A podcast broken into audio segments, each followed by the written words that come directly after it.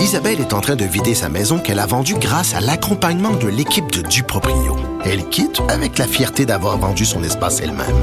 Duproprio, on se dédie à l'espace le plus important de votre vie. Un message d'Espace Proprio, une initiative de Desjardins. Cube Radio.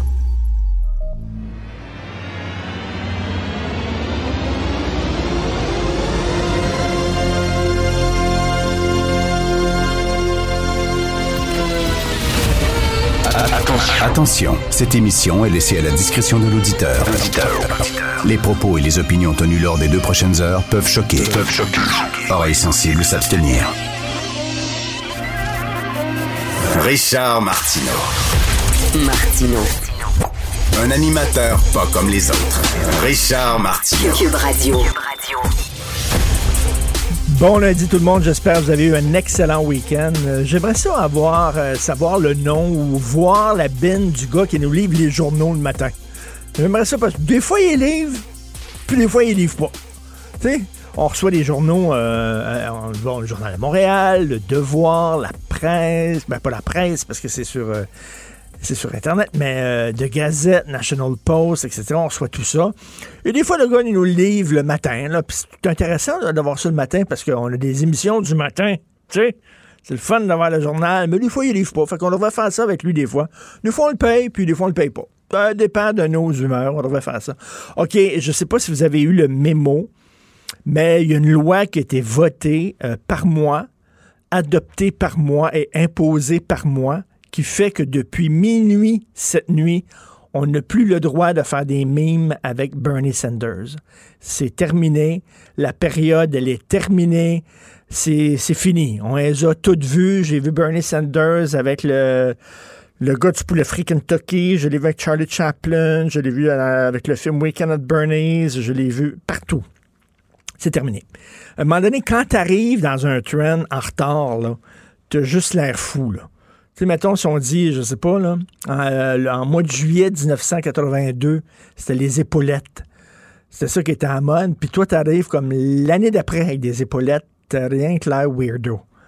Fait que là, ceux qui envoient à partir d'aujourd'hui, de minuit hier, des mimes avec Bernie Sanders, vous êtes officiellement en retard. OK? Changez vos jokes, s'il vous plaît. Alors, euh, elle est pas facile, hein, Christy. Ce week-end, j'avais vraiment le moral dans les talons. Euh, je trouve qu'on ne voit pas le, le bout du tunnel. Je vois pas la lueur au bout du tunnel. Et je me disais, si moi, qui suis privilégié, j'ai une job que j'aime, une femme que j'aime, j'habite dans un beau condo, tout va bien, là. Si moi, je plie les genoux, imaginez les gens qui tirent le diable par la queue, les, enfants qui sont dans un milieu toxique, les femmes qui sont avec un mari euh, qui est pas gentil avec elles, euh, les gens qui ont pas beaucoup d'argent, qui sont dans un 3,5, un 2,5, les gens qui ont perdu leur job, qui se demandent quand est-ce qu'ils vont pouvoir euh, retrouver un emploi. C'est pas facile. Je me dis vraiment, je me plains la bouche pleine et je me disais ça euh, ce week-end, donc en disant, voyons Richard, prends du poil la bête, t'es, t'es parmi les privilégiés, mais c'est, vraiment très difficile. On a hâte de vacciner, qu'on soit vacciné et qu'on pense, Christy, à autre chose, au plus sacrant. Je veux revenir sur, bien sûr, le gouverneur général, on en a beaucoup parlé, mais elle va avoir 143 000 piastres par année, à vie. J'ai un ami Facebook qui a fait un montage, tu ça change des montages de Bernie Sanders. Il a fait un montage, tu sais, gagnant à vie.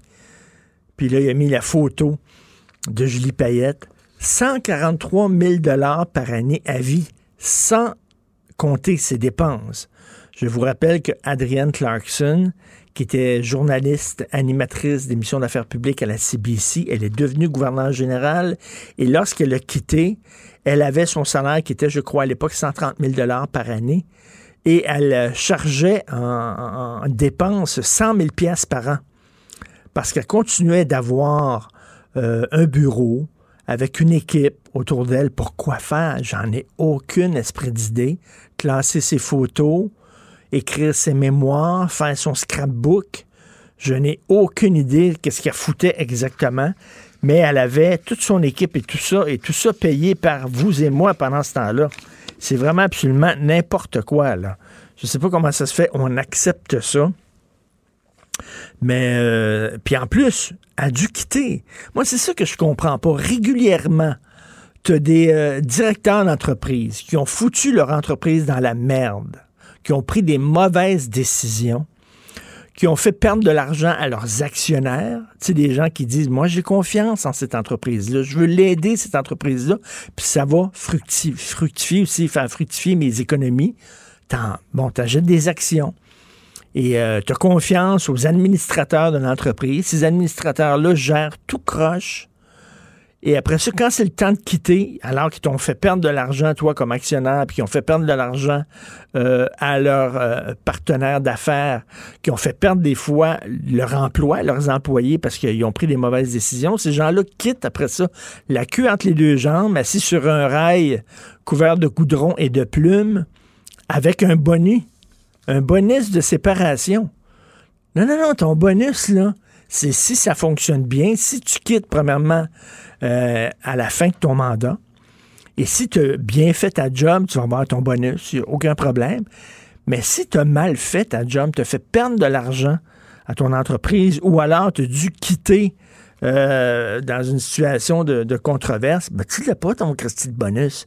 Pourquoi on lui donnerait 143 000 par année alors qu'elle a fait chier plein de gens du temps qu'elle était là?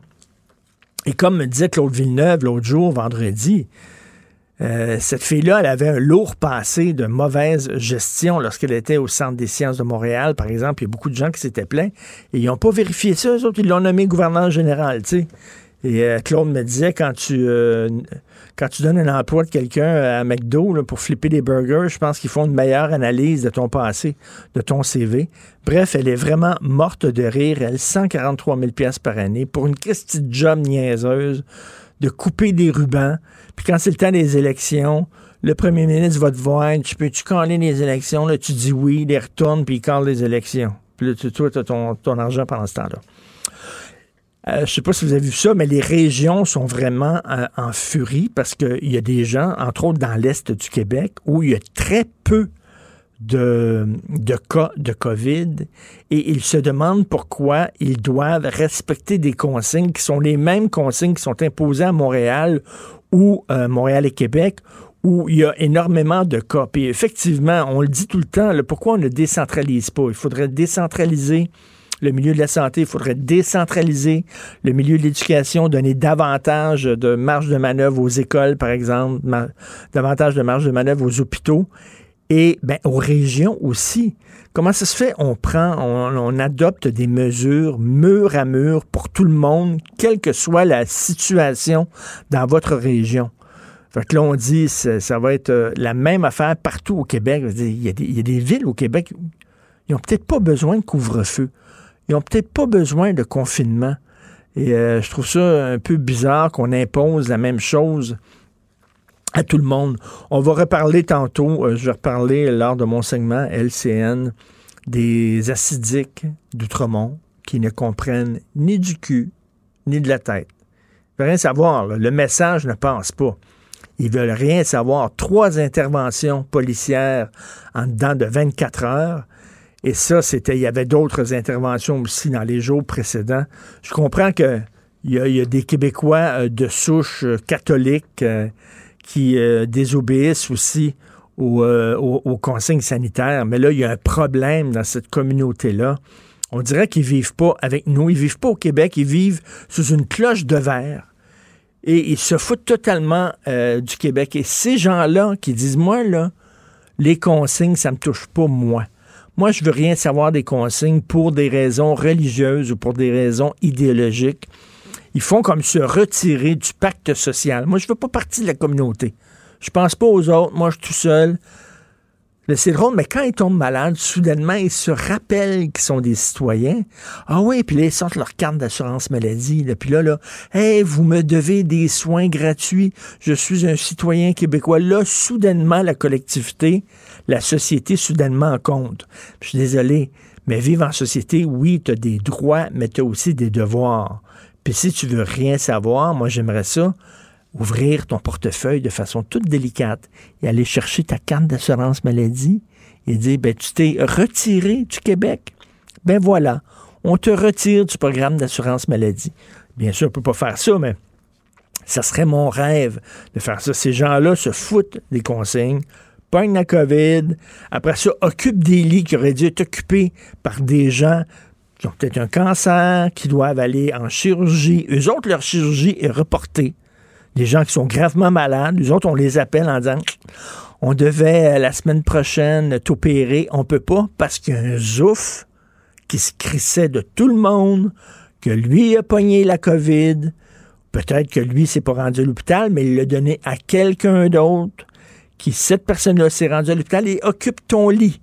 Fait que je suis désolé, Ginette, puis je suis désolé, Raymond, mais tu pourras pas passer ta chirurgie parce qu'il y a un bozo qui n'a rien voulu savoir parce que son Dieu, lui, son Dieu le protégeait. Parce que lui, il n'aura pas la COVID. Ben non, son Dieu est là pour lui. J'habite Outremont. Et à l'époque où les écoles étaient fermées, je les voyais tous les jours, les autobus scolaires remplis d'enfants aller dans des écoles juives qui devaient être fermées. Puis ah ouais, il n'y avait aucun problème. Eux autres, ils continuaient. Et est-ce qu'ils ont reçu des contraventions? Question quiz que je vais d'ailleurs poser tantôt à Félix Séguin. Je ne sais pas, il y a peut-être des contacts dans la police, il va peut-être me le dire. Parce qu'à Mirabel, il y a des bozos qui ont fait le gros party et on leur a donné des contraventions salées. J'espère que pour les jeux fatidiques, il y a eu des contraventions aussi et pas seulement de la sensibilisation. On va en parler avec Gilles Proux. Sensibilisation qui dit. Sensibilisation. Écoutez Martineau. Protégez vos dépôts, c'est notre but. La SADC protège vos dépôts dans les institutions fédérales, comme les banques. L'AMF les protège dans les institutions provinciales, comme les caisses. Oh, quel arrêt! Découvrez ce qui est protégé à vos dépôts sont protégés.ca. Si c'est vrai qu'on aime autant qu'on déteste, Martineau, C'est sûrement l'animateur le plus aimé au Québec. Vous écoutez Martineau. Cube Radio. Le, le commentaire de Félix Séguin, un journaliste d'enquête pas comme les autres. Hey, salut Félix, ça brasse aux Pays-Bas. As-tu vu ça, les images? Les gens sont en furie contre le confinement, le confinement. Et là, écoute, ils ont, ils ont foutu le feu dans des autos, ils ont viré les chars à l'envers. Tu sais, comme si, je veux dire, le virus, va-tu dire, OK, ben, je vais arrêter d'abord parce que les gens sont tannés. C'est vraiment n'importe quoi. là. Oui, c'est ça. Il va, il- il va se virer, il va se virer de bord. Ils sont bien agressifs. eux. Ben va- oui. Il va choisir une autre cible. Non, Ben oui, j'ai peur, pas, je vais aller ailleurs. Ça n'a pas l'allure. Alors, il y a des mairesses qui s'immiscent dans le processus judiciaire. C'est incroyable, hein, cette affaire-là. Je ne sais pas comment tu as réagi en lisant cet article de ma collègue euh, Sarah Maud Lefebvre dans le Journal de Montréal, mais elle parle de deux mairesses qui euh, ont décidé d'outrepasser et de loin le rôle qu'elles avaient en tant qu'élues. On se rappelle hein, que les, les maires et les mairesses, quand euh, ils et elles sont élus, ben elles sont seulement en charge de prendre la parole pour ceux qui les ont élus, mais mais et gérer, mais pas s'immiscer dans un processus euh, de règlement. Et c'est exactement ce que ces deux mairesses-là ont fait. Il y a d'abord euh, celle de Pointe-Calumet et celle de Sainte-Marthe-sur-le-Lac. Ils ont tenté, écoute, c'est- une picadille, c'est faire annuler un constat d'infraction de stationnement, mais c'est une pécadille, mais c'est la plus grave des pécadilles parce que la commission des affaires municipales le mentionnait. Il y a un, un angle mort euh, dans la surveillance des petites villes du Québec et leur gestion. Et puis là, on en a l'exemple, ma foi, parfait. Alors, deux élus qui ont tenté de faire annuler une contravention de 150 dollars en juillet. La contravention avait été remise au conjoint d'une connaissance de la mairesse de Pointe-Calumet pour parler d'elle, Sonia Fontaine. Euh, et là, ben, euh, elle a demandé au directeur de la régie de police d'annuler la contravention. Ben Non, voyons. mais ben là, je, je, oui, oui, oui, tout à fait, tout à fait. Puis ça a fonctionné. Ça non, a non, attends, mais là, le directeur de la, la, la police l'a pas envoyé promener? Non. C'est ça qui arrive. C'est ça qui Ben arrive. C'est là où tu vois. Et c'est là où tu. Tu sais, je, je te ramène là à, à Gilles Vaillancourt. OK? Oui. Quand on se posait des questions sur la gestion de Gilles Vaillancourt, puis quand il y avait des enquêtes policières ou des plaintes qui étaient acheminées au service de police de la ville de Laval concernant les agissements de M. Vaillancourt qui relevaient de la fraude et voire du gangstérisme, ben à quelque part, on a un peu fermé les yeux parce que le chef de police, là, c'est la ville qui le paye. Puis il n'est pas supposé de fermer les yeux. Mais en même temps, c'est quand même c'est quand même la ville qui le paye. Moi, si je te mettais dans une situation, Richard, où euh, où, euh, où, où, tu avais à euh, écrire une chronique le vitriolique contre Québécois qui te paye, dans quelle situation tu serais? Tu serais dans tes petits souliers et hmm. tous les autres chroniqueurs aussi, de tous les autres médias qui sont nos concurrents également. Alors, moi, je, suis en train de me demander, puis ça fait des années que je me le demande, puis là, tu, je suis désolé, Richard, mais je m'emporte. Euh, c'est un sujet qui, ben me passionne, la, manière dont on, dont on police au Québec. Devrait-on avoir des mécanismes supplémentaires pour garder encore à plusieurs autres bras de distance l'administration de la police euh, de certaines villes. Et non, non, mais ils n'ont pas, pas des associations, des syndicats, des organismes qui les défendent, les, les, les, chefs de police comme ça, en disant, écoute, là, je peux pas être à la merci d'une mairesse qui décide, elle, de s'immiscer dans le processus judiciaire. Voyons. Ben non, mais je comprends bien, sauf que regarde comment ça l'a mis dans ses petits souliers. Là. La direction de la police à, deux montagnes, là, quand on a tenté là, de, faire annuler le constat, lui, il était bien mal. Il a tenté de faire transférer le cas dans une autre juridiction cet automne pour pas avoir à statuer là-dessus. Euh, puis, puis euh, tu vois, ben, ça, ça marche pas partout. Non, mais la mairesse, moi, ça, ça, ça, me jette tout le temps, euh, ça me jette toujours à terre, comme si eux autres, ils pensent que ça saurait pas. Ben, c'est certain que ça, il y a quelqu'un dans le service de police qui va appeler un journaliste. Je dis pas que c'est ça qui est arrivé, mais qui va appeler un journaliste qui va dire, regarde, protège mon anonymat, je vais te raconter ce qui s'est passé, puis les autres vont enquêter, vont vérifier, vont confirmer, puis ça va être publié. Voyons, ça, tout finit par se savoir. Mais, mais, Richard, ça, c'est encore, c'est, as absolument raison, ça finit par se savoir, mais euh, c'est objectivement très grave du point de vue strictement juridique, là, ce qui vient de se passer. Euh, ça réfère aux articles 121, 122 du Code criminel. C'est abus de pouvoir. On peut pas faire ça. On peut pas faire ça. Et je te rappelle que ça, euh, ça a été partiellement admis ce qui s'est passé par la mairesse de euh, Sainte-Marthe euh, sur le lac qui s'appelle Sonia Paulus. C'est cette femme aussi qui avait essayé de mentir à notre journaliste Ramon de Lefebvre en disant qu'elle n'était pas en Floride au, aux fêtes à ben Noël dernier alors qu'elle était en Floride. C'est une championne, elle? Je te jure là que Sonia Paulus, là, moi, je, je, je ne, ne comprend pas. Elle n'est pas digne de euh, son, poste et de ses fonctions. Je, je crois qu'elle est indigne et je ne comprends pas pourquoi la Commission des affaires municipales ne s'est pas encore penchée sur son cas ou d'autres autorités, mais franchement, euh, ça commence à faire. Écoute, euh, j'ai une question pour toi. Tu as, des contacts euh, chez, les policiers. Peut-être que tu es au courant de cette information-là. Tu possèdes cette info que je n'ai pas, mais tout le monde au Québec se pose la même question. On a vu qu'il y a des gens qui se foutaient euh, des consignes sanitaires, entre autres à Mirabel. Il y a eu un gros party, tout ça. On lui a redonné, on leur a donné des contraventions salées, tu vas en parler. Mais à Outremont aussi, les Juifs acidiques s'en foutent. Et moi, ce que je veux savoir, c'est est-ce qu'on a donné des contraventions salées aussi aux Jeux facidiques d'Outremont ou on s'est contenté de faire de la sensibilisation? Euh, c'est une question que j'ai posée à des sources policières et euh, celles qui avaient eu connaissance euh, des événements dans fin de semaine parce que rappelons qu'il y a eu euh, des participants dans différentes synagogues de la ville de Montréal, du quartier Outremont, illégaux et que et quand les policiers sont arrivés à ces rassemblements, on a vu une scène, ma foi, assez particulière. De ses, euh, de ses fidèles assidiques qui fuyaient en courant euh, l'endroit ben et en traitant la police de nazis. Euh, ben, écoute, pour l'instant, je ne sais pas. J'ai aucune idée. Ce que je sais, par exemple, c'est que je me suis posé posé cette question-là quand j'ai regardé en fin de semaine. J'ai mis ça bout à bout parce que tu as parlé de l'incident de Mirabel. C'est c'est euh, c'est effectivement, il faut en parler, c'est 56 000 dollars de, de, de contravention Ben oui. pour un party à Mirabel. Donc, une trentaine, d'un peu plus de 30 personnes qui ont 56 000 dollars de convention, ça va, de contravention, ça va faire mal. Je me, je me, suis- me suis posé la question, puis la question la plus importante, à tant qu'à moi, je posais là-dedans euh, double. Euh, je me demandais, je regardais le traitement des différents médias de euh, des, rassemblements illégaux, puis de ce qui a été fait en fin de semaine. Puis euh, quand j'ai vu les les euh, les juifs assidiques traiter les policiers de nazis, ça m'a comme je me suis dit, ouais, c'est c'est fort de café un Hey, peu. Puis je me suis hey. posé la question, quelle est notre couverture à nous-mêmes? Est-ce que nous partons?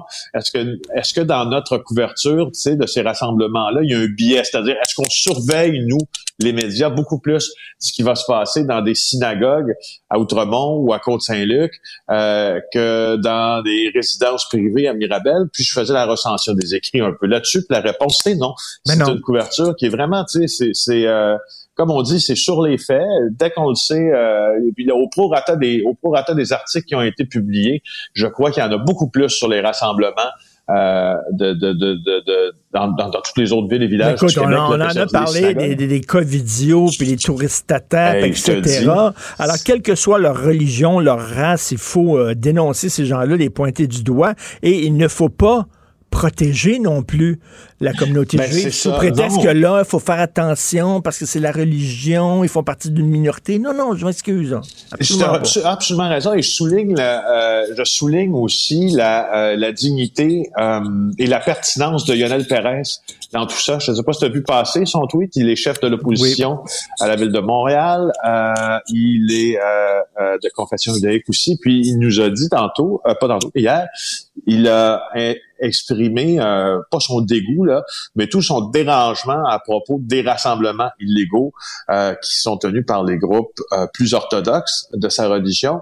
Et il, a- il s'est aussi inscrit en faux quant à l'affirmation lancée aux flics euh, cette, euh, cette soirée-là qu'il les traitait de nazis. Écoute, Alors, tu sais, je pense que là, je pense que Lionel Pérez est assez bien placé Ben oui. pour comprendre que le point Goodwin a été atteint assez rapidement par ceux-mêmes, par ceux-mêmes, euh, euh, par- par- les Juifs eux-mêmes. Donc, ça n'a pas, ça a pas, ça a pas, il, il- comprend que ça n'a aucun, aucun sens. Écoute, je sais pas si tu as vu les images de ce qui se passe en Israël aussi. Ils ont des problèmes en Israël avec la communauté juive orthodoxe. Et là, eux autres voulaient à tout prix ouvrir leurs écoles, alors qu'en Israël, je crois que les écoles sont fermées.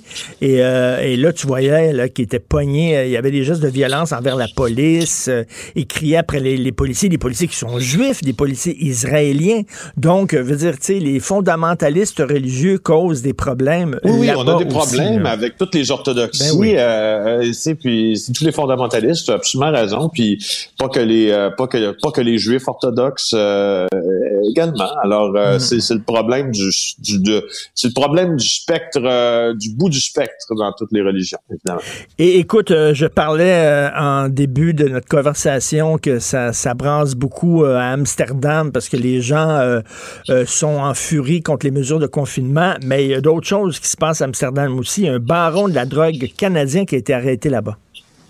Eh oui, puis euh, c'est euh, c'est Luc, notre producteur, qui m'a envoyé ça ce matin. Je l'avais manqué. Puis quand j'ai lu ça, j'étais mon Dieu, Luc Fortin, merci beaucoup de m'avoir envoyé ça. Écoute ça, euh, c'est euh, tu sais Chilop, tu sais Chilop, c'est un c'est un, un- vraiment un baron de la drogue que moi je connaissais pas. Puis là j'ai commencé à me renseigner sur lui.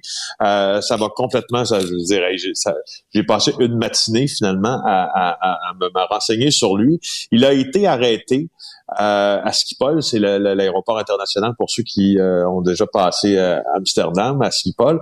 Il a été arrêté. Il est soupçonné d'être, ben, d'abord pas soupçonné, c'est un des trafiquants de drogue les plus recherchés au monde, mais c'est un homme de nationalité canadienne, mais d'origine chinoise. On le compare Mm. à El Chapo. Ah On dit que c'est le oui, on dit que c'est le baron de la méthamphétamine, euh, cette, cette drogue de synthèse là, qui est une des plus euh, qui est vendue euh, dans, dans, dans, dans tous les pays.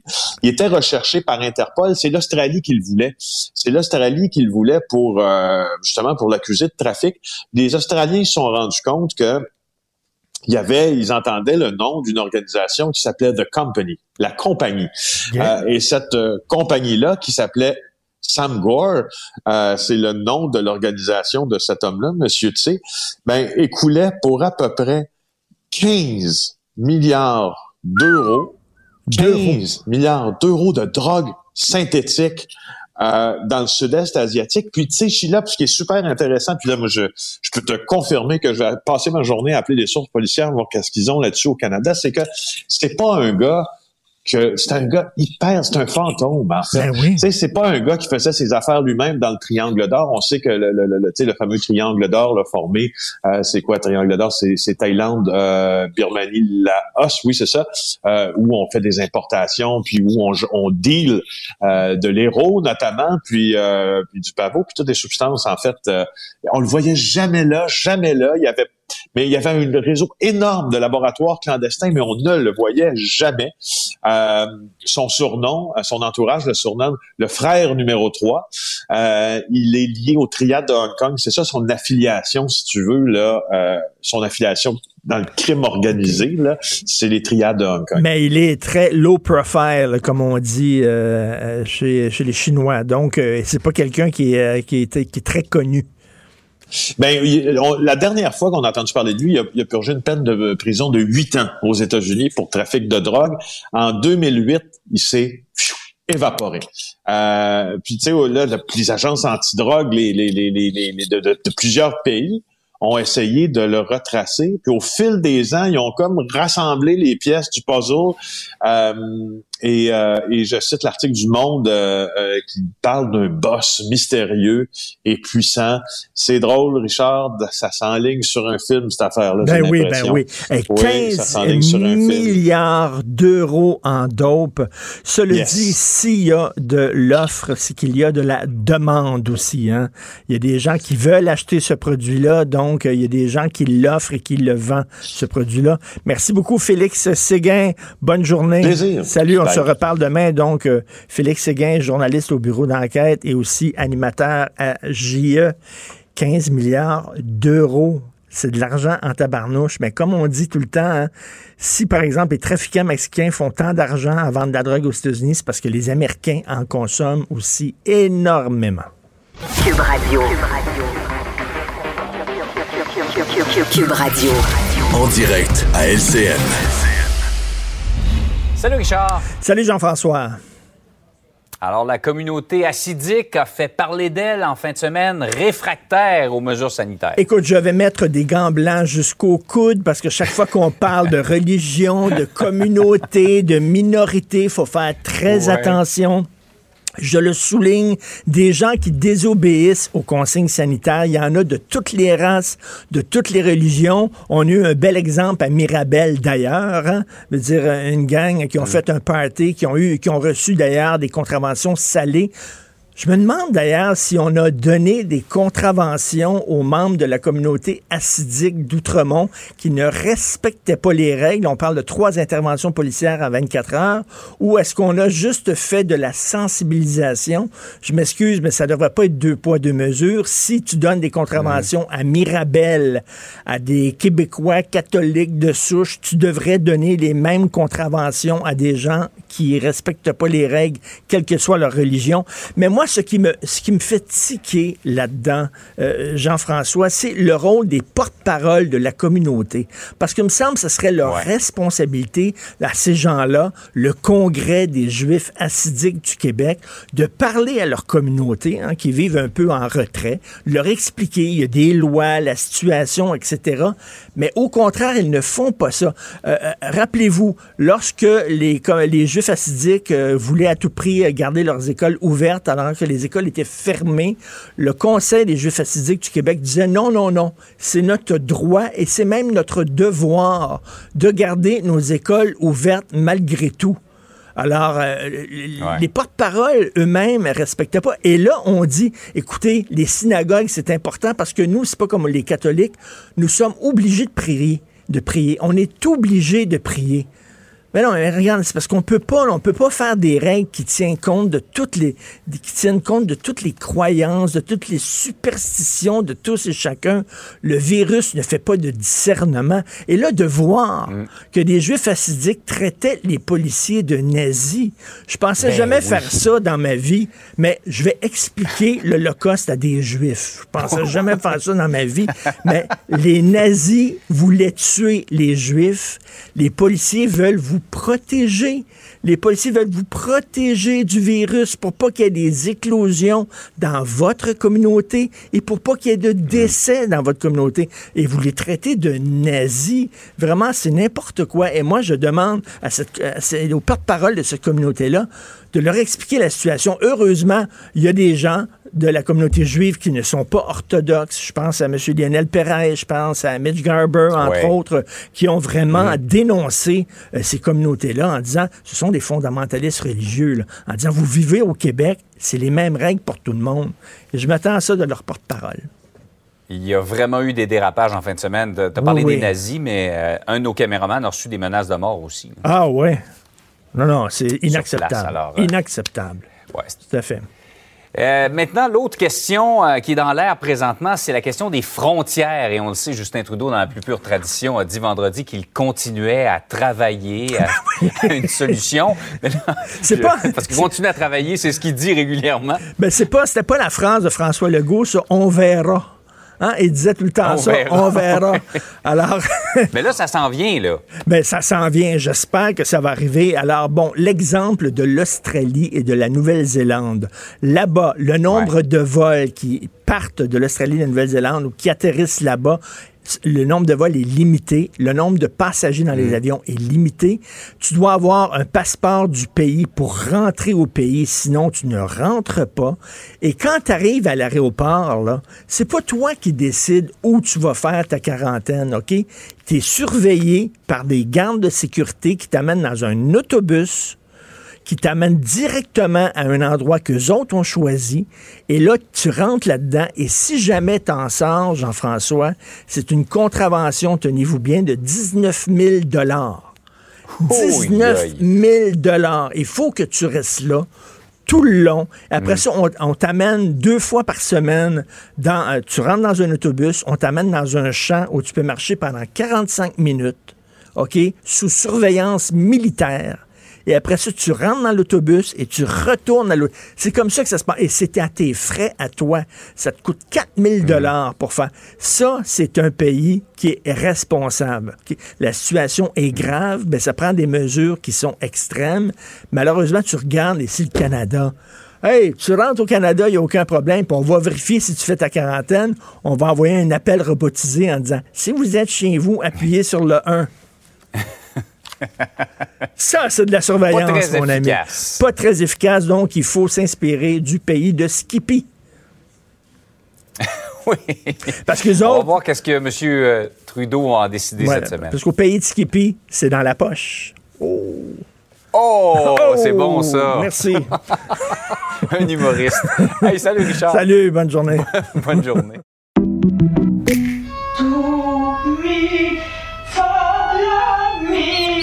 Votre maison, c'est un espace où vous pouvez être vous-même.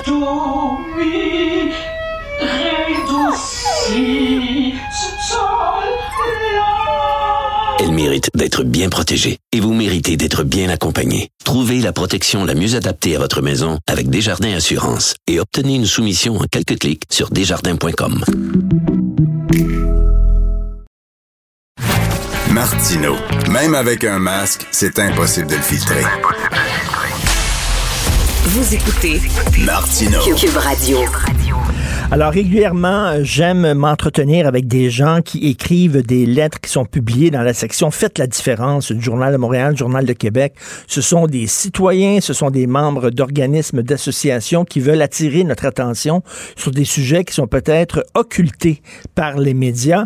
Alors aujourd'hui, je vais vous parler de PDF Québec. Vous connaissez euh, Pour les droits des femmes du Québec. C'est un groupe féministe, des vrais féministes. Pas des féministes qui trouvent le voile cool, puis ben le fun, puis tout ça, des vrais féministes pour les droits des femmes. Alors là, euh, il y a une lettre qui a été signée par euh, différentes, euh, différents membres de ce groupe-là sur la gestation pour autrui. Vous savez, les gens qui littéralement, les femmes qui littéralement louent leur ventre pour euh, des gens qui ne euh, peuvent pas euh, faire des enfants et veulent en avoir. Donc, c'est Madame Clémence Trilling qui signe cette lettre-là avec des concerts de PDF. Et le, texte s'intitule Ferez-vous du Québec le nouvel Eldorado de la gestation pour autrui? Et cette lettre-là est, est, adressée au ministre délégué Lionel Carman. Madame Trilling est avec nous. Bonjour, Madame Trilling. Bonjour, Monsieur Martineau. Merci de votre invitation. Merci. Alors, la gestation pour autrui, euh, on sait que dans certains pays de l'Est, euh, satellites de la Russie, il y a des femmes dans des villages qui euh, louent littéralement leur ventre à des gens aisés, des gens riches qui vont les payer pour, pour qu'elles portent leur enfant. Et c'est rendu quasiment une business, une industrie.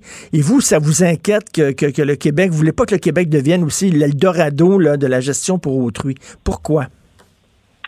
Alors, euh, comme vous le mentionnez, euh, la gestation pour autrui, c'est une industrie internationale. Euh, donc qui qui est très mobile et puis qui s'adapte en fonction des différents règlements selon les différents pays. Hein, donc ça, c'est vraiment un aspect, c'est le tourisme procréatif. Mmh. Et puis, le Canada est désormais une destination de choix. Donc, euh, ça, par contre, c'est pas le seul aspect hein, qui nous préoccupe. Euh, dans la loi 73, qu'est-ce qui nous préoccupe? C'est qu'on va accorder un financement public à une pratique qui est contre les droits humains, contre les droits de l'enfant en particulier. Parce que dans un contrat de gestation pour autrui, ce n'est pas une grossesse qu'on commande, c'est un enfant. Et c'est l'enfant qui est l'objet du contrat. Et ça, c'est contraire à la Convention internationale des droits de l'enfant que le Canada a signée. Et euh, on dit, on dit c'est immoral qu'une femme loue son corps à, un homme qui, qui la paie pour ses services. Hein. Euh, il y a beaucoup de, gens fortunés qui vont dans des pays du tiers-monde et qui profitent de la misère de ces gens-là pour littéralement louer leur corps pour des services sexuels. Est-ce qu'on pourrait dire que c'est un peu la même chose pour les gens? Euh, ces femmes-là, peut-être, ne louent pas leur corps, mais louent louent littéralement leur ventre pendant neuf mois et euh, on les appelle les femmes faux rapins, entre guillemets, parce que c'est comme si... Euh, ben toi, tu porteras mon enfant, puis une fois qu'il est prêt, ben, on va le sortir de ton ventre comme on sort un pain d'un four, et puis on va te payer, et puis bonjour. Euh, c'est ça, vous trouvez qu'il y, a un aspect immoral là-dedans. Bon, mais écoutez, nous, on parle d'éthique. Hein, c'est le recours aux mères porteuses que l'on condamne. On, en appelle avant tout au courage politique du législateur, parce que ce sont les législateurs qui sont responsables. Donc, euh, voilà, ces femmes, elles mettent entièrement leur corps à disposition pendant neuf mois. Hein. Ce n'est pas un contrat qui peut être, euh, on peut pas revenir en arrière. D'ailleurs, elles renoncent à leurs droits les plus fondamentaux. Euh, c'est très concret. Ça peut être la confidentialité des données médicales. Euh, c'est peut être même le droit à avorter ou même être obligé de subir une euh, réduction embryonnaire. Euh, on contrôle certains de leurs comportements, ce qu'elles peuvent manger, leur activité. Mmh. Et c'est les femmes qui prennent tous les risques. Euh, bon, c'est, est-ce que c'est vraiment possible de consentir à la préclampsie? Et puis, il ne faut pas oublier que ces femmes-là, elles peuvent décéder. On le voit régulièrement aux États-Unis. Et en plus, ben, vous elles peuvent s'attacher à l'enfant une fois qu'elle est enceinte. Là, euh, il y a un attachement avec l'enfant qu'elle porte dans son ventre. Après ça, le donner aux gens qui, qui l'ont payé. Et comme vous dites, si cette femme-là change d'idée à mi-chemin et ne veut plus porter l'enfant, est-ce qu'elle a le droit de se faire avorter ou non? Elle n'a pas le droit parce qu'elle a signé un contrat. Donc, euh, il y, a différentes questions éthiques. Et on sait, je parlais des, des, des, certains villages dans les pays de l'Est où presque toutes les femmes font ça. C'est rendu une industrie pour faire vivre le village et les femmes font ça à répétition, c'est-à-dire qu'elles ont un enfant, elles le donnent, elles attendent 3-4 mois et après ça, elles ont un autre enfant qu'elles vont donner aussi. C'est rendu une business. Oui, donc effectivement, c'est une industrie hein, qui est très florissante et qui est surtout en croissance. Donc il faut pas oublier que c'est pas quelques petits cas isolés. Nous, on demande aux législateurs de prendre du recul et de regarder l'impact sur l'ensemble de la collectivité. Donc, ici même au Canada, il y a des jeunes filles, on les cible par les médias sociaux, dans les publicités, euh, pour recruter euh, des mères porteuses, parce qu'évidemment, l'industrie en manque et elle en cherche. Si c'est fait sans argent, sans, euh, sans échange monétaire, par exemple, je sais pas, euh, euh, une amie d'un couple décide de faire ça, est-ce que vous êtes nécessairement contre? S'il n'y a pas de contrat financier, là. Bon, alors écoutez, hein, au Québec, les contrats, pour l'instant, ils sont nuls. Hein, ils ne sont pas reconnus devant les tribunaux. Euh, ça, c'est pour les contrats. Donc, pour euh, euh, la commercialisation, eh ben, malheureusement, il n'y a rien qui nous montre que l'altruisme ne mène pas à la commercialisation, puisque les sénateurs au Canada ont déposé un projet de loi qui prévoit le, le, paiement et le, aussi la vente de matériel humain, donc les gamètes. Maintenant, l'altruisme, c'est juste une des conditions, une, une des manières dont le contrat se réalise. Le problème fondamental, c'est le contrat parce qu'il porte atteinte à la dignité des femmes et aux droits de l'enfant. Et nous, on aimerait que nos parlementaires, eh ben, ils prennent du recul. Hein, ils, ne sont pas là pour euh, euh, transformer les désirs, même s'ils sont très sincères en droit. Ils sont là pour protéger les plus vulnérables. Et puis, euh, donc, cette semaine, là, le Parlement européen condamne la gestation pour autrui euh, comme une exploitation mhm. reproductive des femmes. Donc euh, voilà, il y a beaucoup de grands pays démocratiques, les pays nordiques, les pays euh, l'Allemagne, la France, l'Espagne, qui condamnent cette pratique et nous on parle de l'encadrer et de la financer. Et vous, vous parlez des droits de l'enfant. Il y a des gens qui vont vous dire le droit d'avoir des enfants, dont les couples stériles vont dire, ben nous autres, on a le droit d'avoir des enfants. ce que vous dites, c'est que vous répondez c'est ben, vous pouvez toujours adopter. Mais écoutez, je ne pense pas que c'est au groupe féministe de trouver ces solutions-là. On peut avoir des, discussions euh, euh, sur l'éthique, évidemment. Bon, l'adoption, c'est une option, il y en a d'autres. Euh, mais il faut surtout se, pencher sur les droits les plus, des plus vulnérables. Et c'est ça vraiment le, le, le, rôle des parlementaires, les générations futures, parce que ces lois-là, après, elles ont de l'impact sur les générations futures, les jeunes filles, euh, là, de 11, 12 ans, euh, ce seront elles qui sont recrutées pour être mères porteuses ou pour vendre leurs ovules. Et ça, il y a aussi des grands risques médicaux. C'est ça, c'est louer, louer, c'est louer leur corps, exactement comme le ferait une travailleuse du sexe. Euh, c'est quoi la loi 73? Qu'est-ce que ça prévoit, cette loi-là? Ben, écoutez, la loi 73, euh, de ce que j'en ai lu, elle prévoit le remboursement euh, de la procréation médicalement assistée, donc sous certaines conditions, dont l'âge. Et par exemple, avec la gestation pour autrui, cette condition-là, elle est plus valide, puisque les parents commanditaires peuvent être beaucoup plus âgés que, que la mère porteuse. Donc, euh, euh, nous on pensait que la loi 73 c'était pour euh, remédier à l'infertilité, mais la gestation pour autrui, ce n'est pas un soin médical, c'est un contrat. Et est-ce qu'on pourrait l'encadrer, c'est-à-dire que, par exemple, ne pas le faire à répétition? Une femme aurait le droit de faire ça seulement qu'une fois, de louer son ventre, parce qu'il faut nommer les choses par leur nom, mais pas le faire à répétition. Est-ce que ce serait une façon d'encadrer, de mieux encadrer cette pratique? Alors l'encadrement, c'est une illusion. Hein. Il n'y a rien qui nous démontre, quand on regarde euh, les exemples à l'international, que l'encadrement, ça mène à euh, un respect des droits, puisque le, les droits, ils sont bafoués par la pratique elle-même. Alors ça, c'est un piège. Hein, il faut que le, la communauté juridique sorte de son aveuglement à ce niveau-là. L'encadrement, c'est un piège euh, et ça n'empêche pas le tourisme procréatif, ça n'empêche pas les fraudes. Euh, pour nous, ce n'est pas une solution pour PDF Québec, l'encadrement. Est-ce qu'on a consulté, là, parce que vous vous adressez au ministre délégué, M. Lionel Carman, est-ce que M. Carman et le gouvernement ont consulté des groupes comme les vôtres, par exemple, pour, euh, avant d'adopter la loi 73? Alors, dans la loi 73, ben, pour le moment, c'est que la gestation pour autrui lui a été demandée. Euh, donc, ça, a été, ça lui a été demandé de l'inclure. Et nous, on est très inquiets qu'il réponde positivement à cette demande. Et donc, comme vous le dites, il y a plusieurs pays qui refusent, euh, qui refusent ça sur des bases éthiques, qui interdisent cette pratique sur des bases éthiques. Euh, oui, de nombreux pays européens. Mm. Mais si on n'aime pas que les, les, hommes riches profitent de la misère euh, des femmes pauvres pour euh, pour euh, louer leur corps, euh, ben je sais pas pourquoi on accepterait aussi que des couples riches profitent de la misère des femmes pauvres pour louer leur ventre. C'est un peu, ça ressemble vraiment un peu à une forme de prostitution. Je comprends tout à fait votre votre point de vue. Merci beaucoup, Madame Trilling. Puis euh, je, je, rappelle aux gens qu'ils peuvent aller sur le site internet du journal de Montréal, journal de Québec, et taper le titre de votre texte. Ferez-vous du Québec le nouvel Eldorado de la gestation pour autrui. Merci beaucoup, Mme Clémence Trilling. Merci, M. Merci. Martino. Bonne journée. Bonne journée. Martino, ne ratez plus rien. Cette émission est aussi disponible en podcast dans la bibliothèque balado de l'application ou du site cul.radio.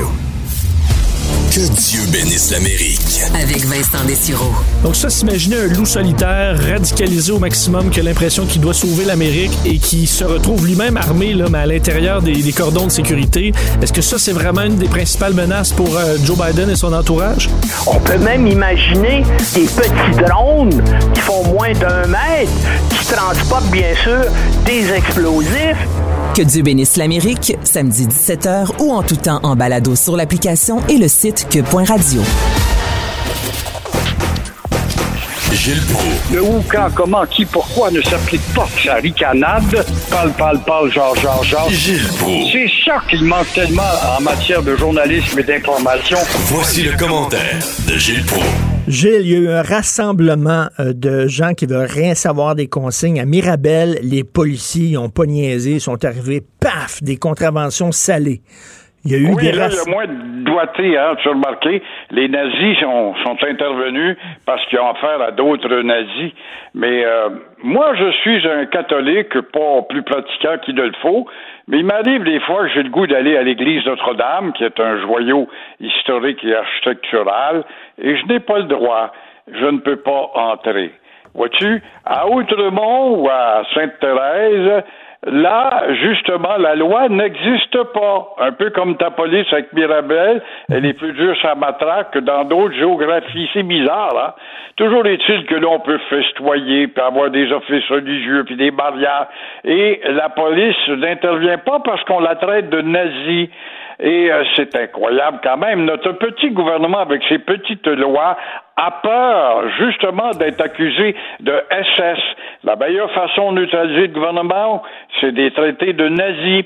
Alors, comme on le voit, comment il se fait qu'on n'a pas encore réfléchi à l'idée, puisque les assidis, qui sont 3000 à Outremont, font preuve d'excès. Puis dans la Torah, ils disent bien de suivre la loi de César comme dans le temps de Jésus-Christ.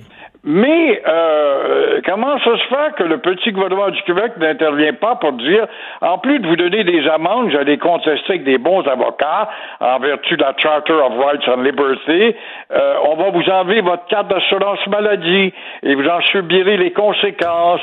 Et l'autre problème, Richard, c'est que à Outremont, il y a eu des des, euh, des, des mairies de, de de Memire, j'allais dire de Poule Mouillé, de Jérôme Choquette à Paul Unterberg et combien d'autres. Ça a toujours été depuis 50 ans. Ne faites pas ça, recommencez plus, puis recommencez pas, puis ne faites pas ça, et rien ne se passe, et rien ne change. Pensez-vous que les policiers ont donné des contraventions aux Jeux facidiques ce week-end? Il a donné une brochure de santé. Faites attention, gardez vos distances je serais le premier des plus surpris, moi, de voir défiler au palais de justice cette horde de gars-là là, et de filles passer devant le jeu puis dire voici c'est 1500 dollars, c'est 1000 dollars. Si je vois ça, mon cher Richard, je t'appelle et je me plie en cap pour m'excuser 24 fois. Donc, selon vous, on a préféré la persuasion. La persuasion. Par la persuasion, on peut changer des, beaucoup de choses, mais on ne change rien par la persuasion. C'est vraiment le nuque qui parle, la persuasion. La persuasion, c'est quand tu veux pas le faire. Ça, c'est épouvantable. Ça pogne encore chez ces maudits politiciens de poltrons peureux que l'on a, qui ont peur de faire preuve d'autorité parce qu'on va les accuser de nazis. Alors, dès qu'on t'accuse de nazis, oh là, tu te tranquillises. On te se sert constamment dans Auschwitz, puis des nazis, puis des SS.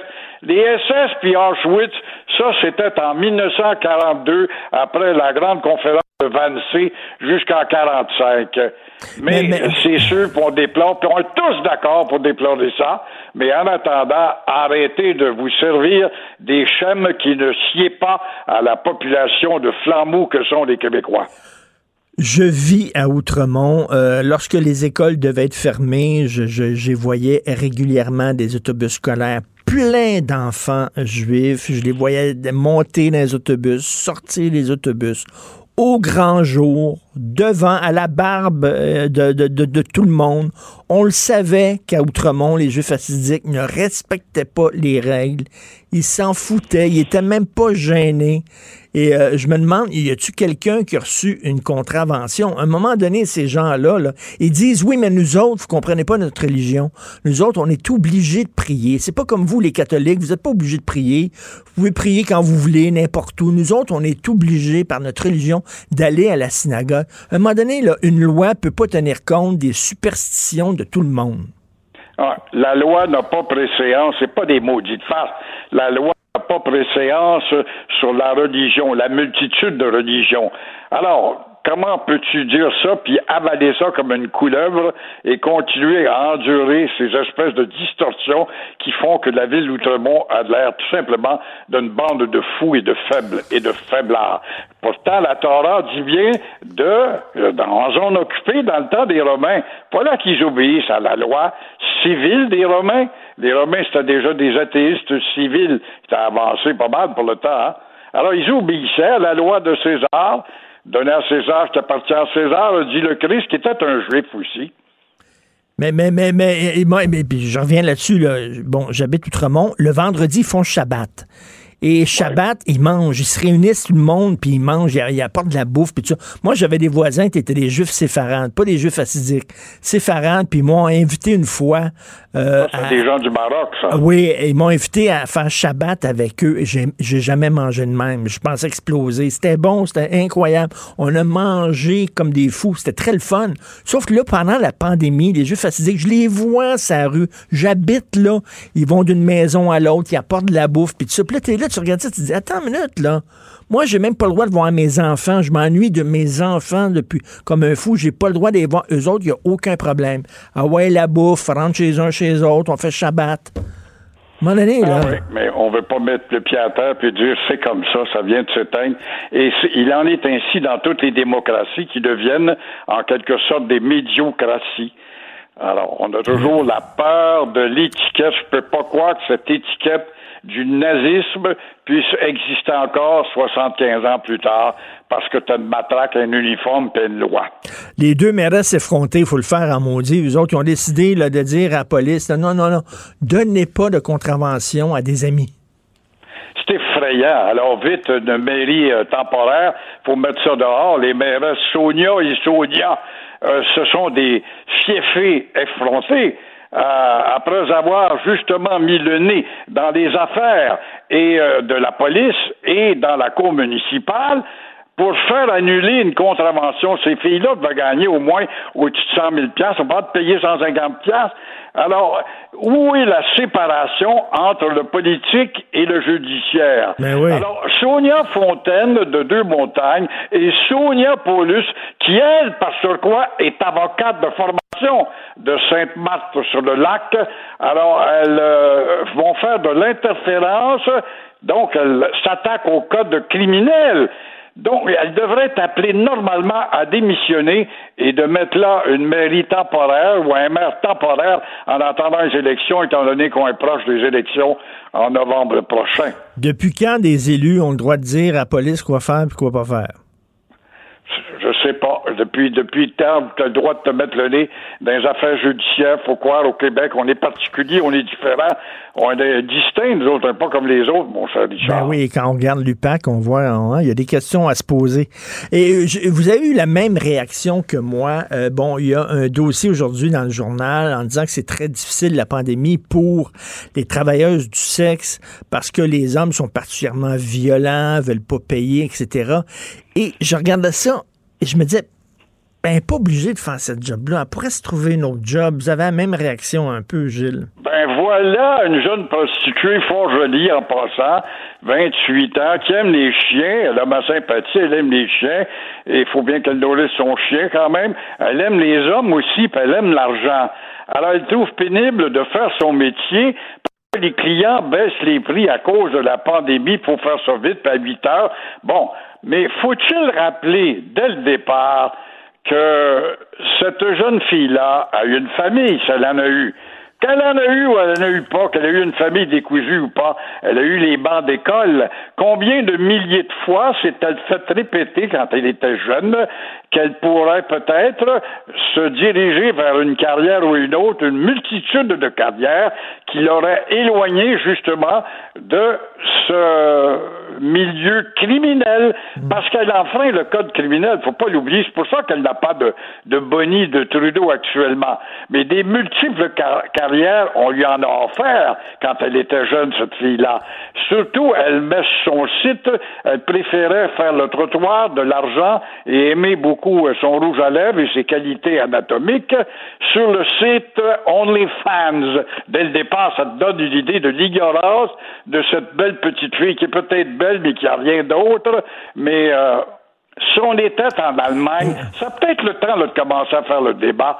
Ramasser tout ça, ces prostituées-là, mâles ou femmes, et euh, les régenter par des règles sanitaires et les encadrer par des règles civiques en même temps. Ce qu'ils demandent, eux autres, c'est d'avoir la PCU comme n'importe quel autre travailleur, sauf que le travail qu'ils font, c'est un travail illégal. Un travail illégal. Un travail illégal. Est-ce qu'on va donner de la PCU euh, aux vendeurs de drogue des Hells Angels? Est-ce qu'on va donner de la PCU euh, à la mafia italienne? Euh, ben non. Fais attention, là.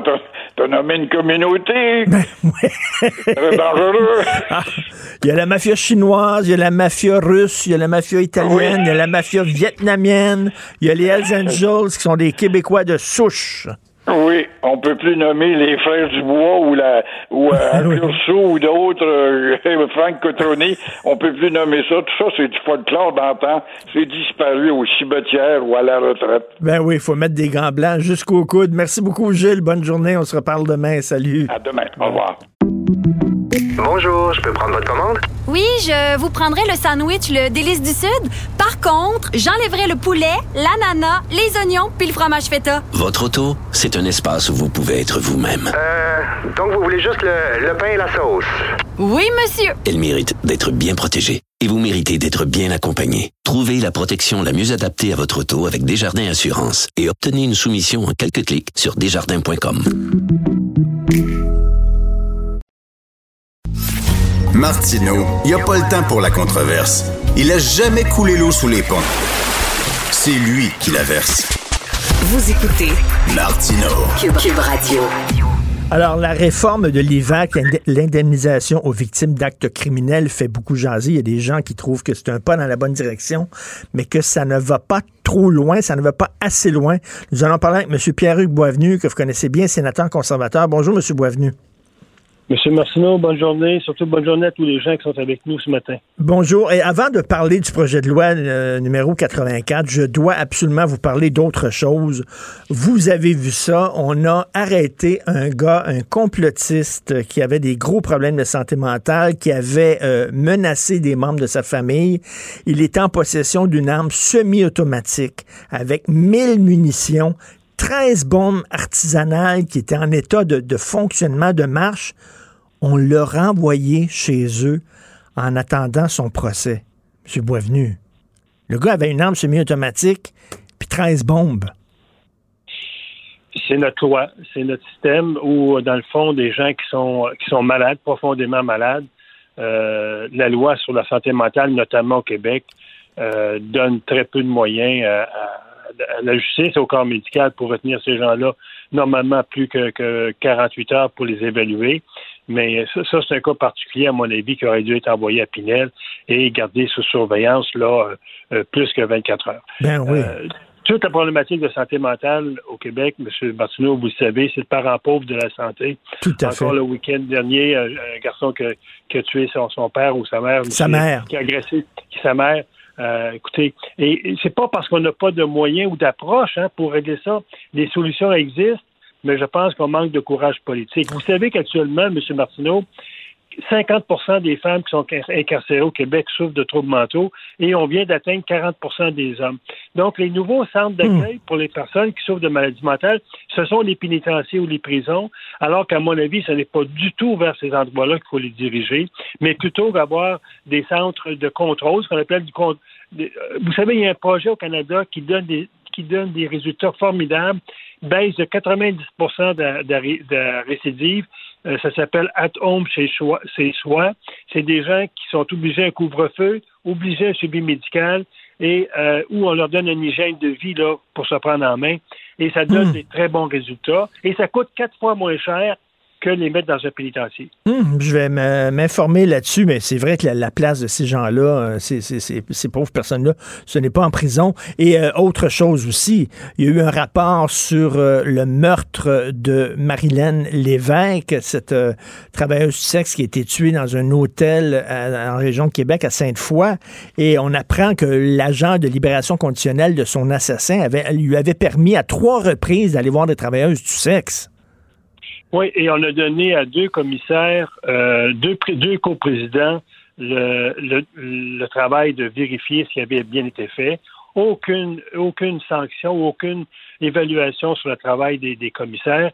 Et quand j'écoutais euh, le député euh, Lightbound qui disait que les deux commissaires étaient des gens totalement indépendants pour faire cette, les présidents totalement indépendants, alors qu'un des deux coprésidents travaille pour le service correctionnel depuis 2008 on va repasser pour l'indépendance, n'est-ce pas? Ben, tout à fait. La personne, ça a son agent de libération conditionnelle, avait même pas euh, vraiment lu euh, toutes les, transcriptions du procès, n'avait pas euh, mis été au courant du passé très lourd de cet homme-là qui traînait un passé de violence envers les femmes. On lui a permis de sortir puis d'aller voir le travailleur du sexe. C'est scandaleux. Vous en parlez souvent euh, de notre euh, la complaisance de notre système de justice, mais là, ça, c'est deux, c'est deux exemples probants. Je reviens sur le projet de loi 84. Euh, Est-ce que vous êtes parmi ceux qui dénoncent ce projet de loi-là? Non, moi, je dis que d'abord, le projet de loi 95, pour saluer le gouvernement. Le gouvernement fait une promesse durant la campagne électorale de reviser l'IVAC. Et cette promesse-là, elle, est en partie comblée, mais j'ai j'ai des interrogations. Pour moi, le projet de loi 84 euh, n'est pas une réforme du système d'aide aux victimes. C'est une réforme d'un programme parmi d'autres. Euh, on va rajouter des sous, et je le disais au ministre et je le disais aux députés euh, lors du dépôt de ma mémoire, le problème des victimes d'actes criminels au Québec, ce n'est pas seulement que d'ajouter de l'argent, c'est d'avoir un regard différent sur les victimes. Et pour moi, une véritable réforme reposerait d'abord sur la reconnaissance des droits des victimes, ce qui n'existe pas au Québec, et surtout de donner toute l'autonomie au ministre de la Justice de gérer ce dossier-là, alors qu'actuellement, il y a deux ministres impliqués, le ministre du Travail parce que l'IVAC relève de la CSST et le ministre de la Justice parce que l'argent relève du ministre de la Justice. Donc, pour moi, une vraie réforme, ça passe d'abord par la création d'une commission d'aide aux victimes complètement autonome de la situation actuelle, l'imputabilité à un seul ministre et aussi l'adoption d'une charte des droits des victimes. Les victimes au Québec n'ont aucun droit. Il n'y a rien d'inscrit quelque part qui dit aux victimes, voici, voici les droits que vous avez. Vous avez des droits pour les accidentés de la route, vous avez des droits pour les accidentés de travail, mais pour les victimes de criminels, euh, ce sont des gens qui doivent faire la preuve qu'ils sont victimes alors que le système doit faire la preuve que le criminel est criminel. C'est, pour moi, c'est un peu le monde à l'envers. Mais Donc, et ça fait, ça fait longtemps qu'il y a des gens qui dénoncent ça, dont vous, euh, M. Boisvenu, mais il n'y a rien dans la loi 84 pour changer ça? non, la loi 84 vient juste ajouter de l'argent pour euh, compenser plus de victimes, et ça, je dis bravo. Je pense entre autres aux victimes d'exploitation sexuelle, violence conjugale, et elles vont être plus aidées plus facilement. Ça, je dis bravo. Mais moi, ce que je dis au ministre, allez plus loin dans la réforme. Je pense à l'IVAC, euh, M. euh, euh, Martineau.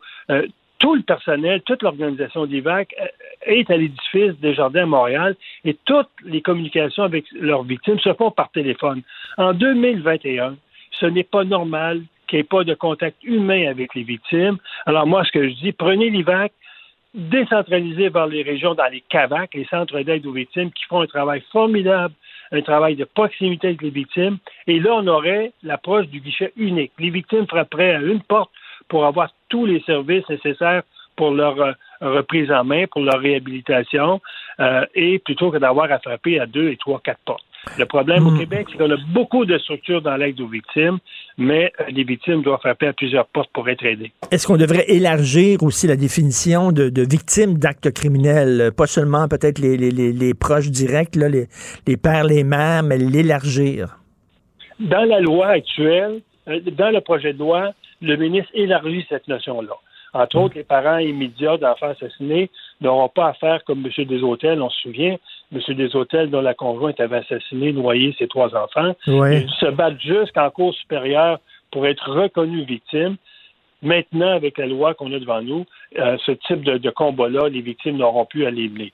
Donc, moi, je dis bravo. C'est pour ça que je dis, euh, contrairement à d'autres, là, moi, je suis pas prêt à acheter le projet de loi euh, 84 avec euh, tout ce qui va avec. Il y a des bonnes choses là-dedans, mais je dis que l'aide aux victimes euh, au Québec, ce n'est pas seulement l'argent, mais c'est aussi le regard qu'on pose sur eux. Vous savez, M. Martineau, le Québec, à lui seul, va dépenser autant que toutes les provinces canadiennes. C'est énorme. Mais ce que je dis souvent, c'est que le Québec ne dépense pas trop ni pas assez. Il dépense mal.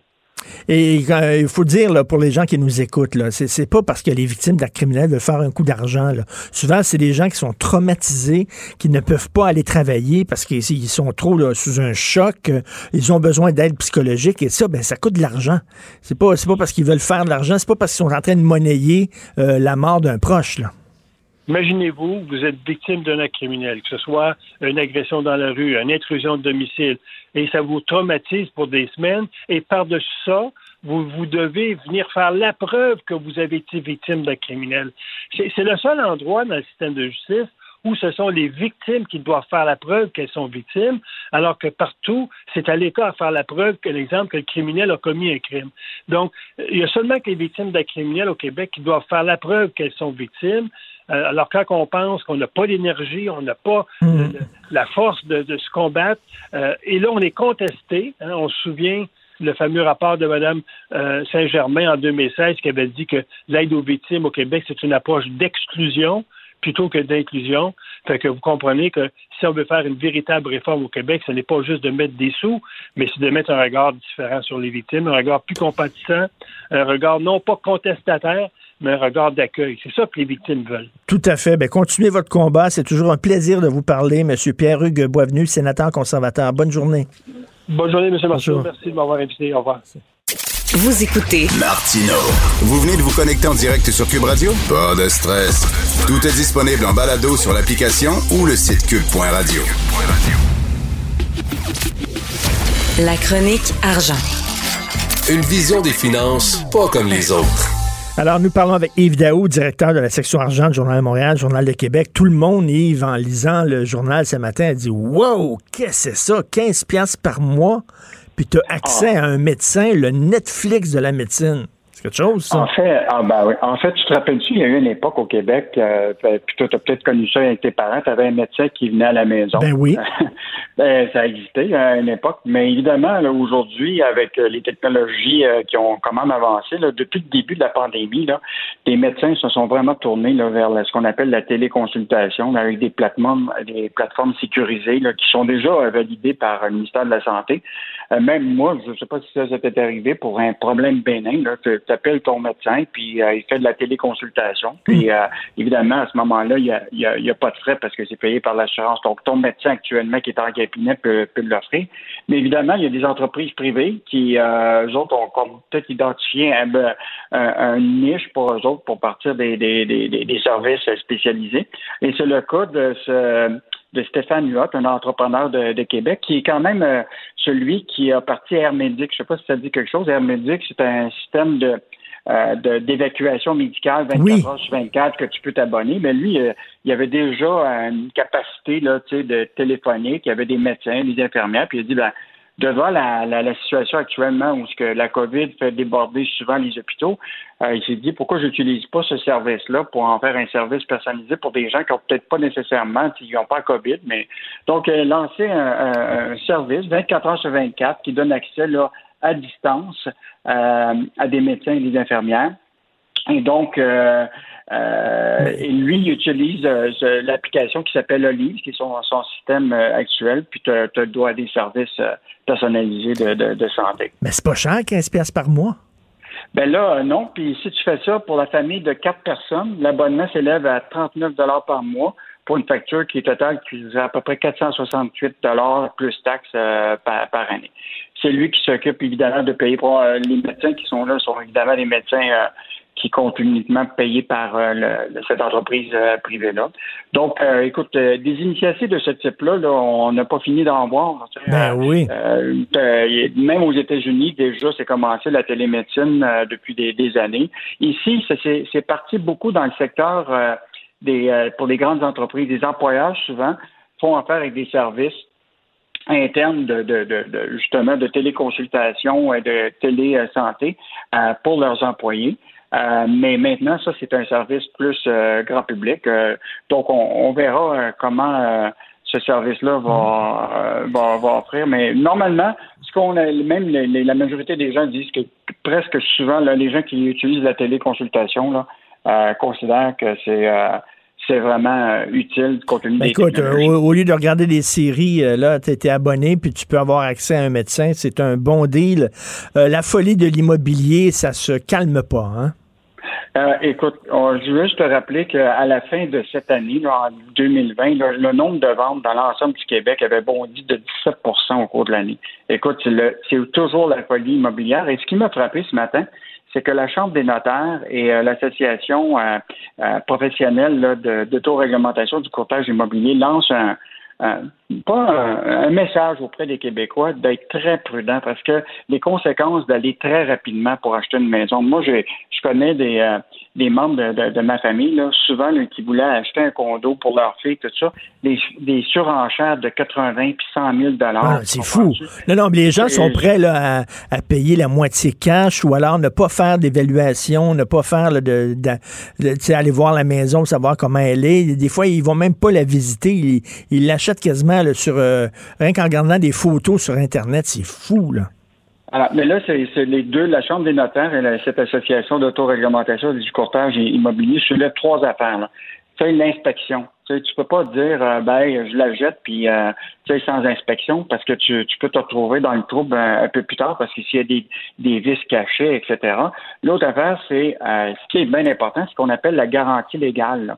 La garantie légale, ça, là, ça comprend ce qu'on appelle que quand euh, tu vends ta, ta maison ou tu, tu la jettes, là, tu, tu, c'est signé que s'il y a des vis hmm. cachés, ben tu sais, euh, mais là, il y a des gens qui laissent tomber cette garantie légale-là. Et ça, ça veut dire que tu pourras plus, s'il y a des vis cachés, euh, et tu sais, une promesse d'achat, là, quand tu fais une promesse d'achat, puis tu signes avec un notaire aussi pour un, ça devient un contrat réel. Là. Tu ne pourras pas t'en sortir si, si tu pas, t'es pas protégé. Donc, je pense que c'est un bon message là, ce matin ben de, la Chambre de, de juste être prudent parce que c'est sûr que quand tu viens pour acheter une maison, puis il y a 10 personnes devant toi, tu as peut-être euh, peut-être le goût de dire ben tu sais moi je suis prêt à laisser tomber l'inspection, je suis prêt à laisser oublier. Non, il faut y penser à deux fois, mais c'est stressant acheter une maison, hein, tu le sais là. C'est comme ah, tu as 24 heures, 48 heures, puis là ils te disent là il y a eu 15 personnes qui nous ont contactés, là tu dis tu veux l'avoir là, c'est la maison de tes rêves, mais là tu veux pas trop mettre, tu veux pas mettre 100 000 pièces au-dessus du prix demandé, mais tu sais que si tu si, tu veux l'avoir aussi, tu veux pas en perdre. En tout cas, c'est vraiment hyper stressant de faire ça. Non, ouais. Puis je pense que c'est important que les consommateurs soient plus euh, prudents euh, dans leur, euh, dans leur approche. Alors, une, une annonce ce matin d'un projet pour le secteur du commerce de détail. C'est quoi, un Amazon québécois? Bon, écoute, c'est ce qu'on appelle un pressage technique qui est fait auprès des journalistes de 9h à 10h ce matin. Puis après ça, il va y avoir conférence de presse avec le ministre de l'économie, euh, Pierre Fitzgibbon. Donc, euh, tu sais, il y avait parti le fameux catalogue de panier bleu qui regroupait là, tu sais, euh, tout ce qui était les produits québécois.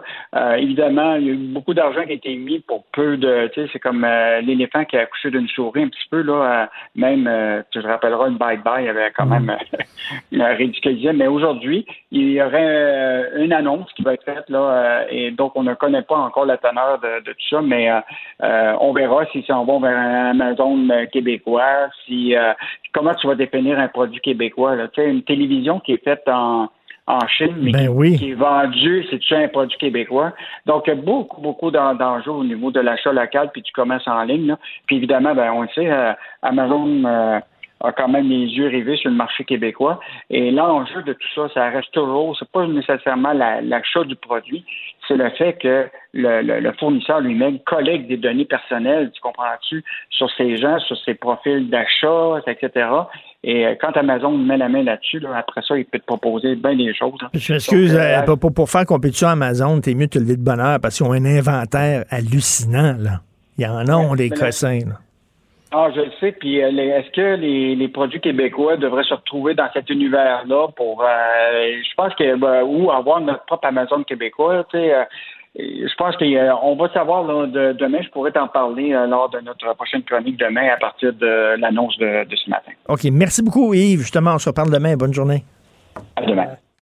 Isabelle est en train de vider sa maison qu'elle a vendue grâce à l'accompagnement de l'équipe de Duproprio. Elle quitte avec la fierté d'avoir vendu son espace elle-même. Duproprio, on se dédie à l'espace le plus important de votre vie. Un message d'Espace Proprio, une initiative de Desjardins.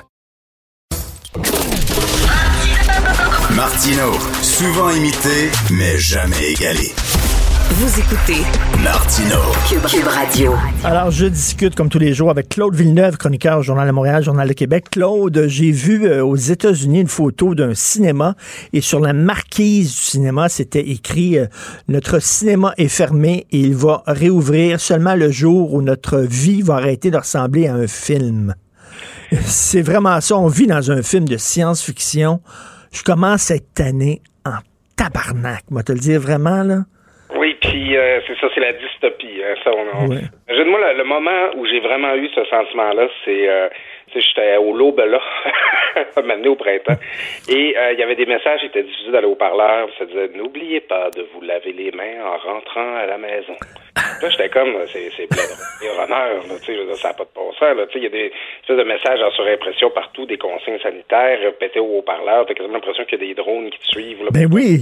faire, tu sais, c'est on, on voyait ça dans des films, puis on, on se disait euh, Ah ouais, 1997, les anciennes années qui étaient futuristes, qui font partie du passé maintenant. Là, on a l'impression qu'on le vit live. Là, ah ouais, non, non, c'est vraiment, c'est vraiment surréaliste.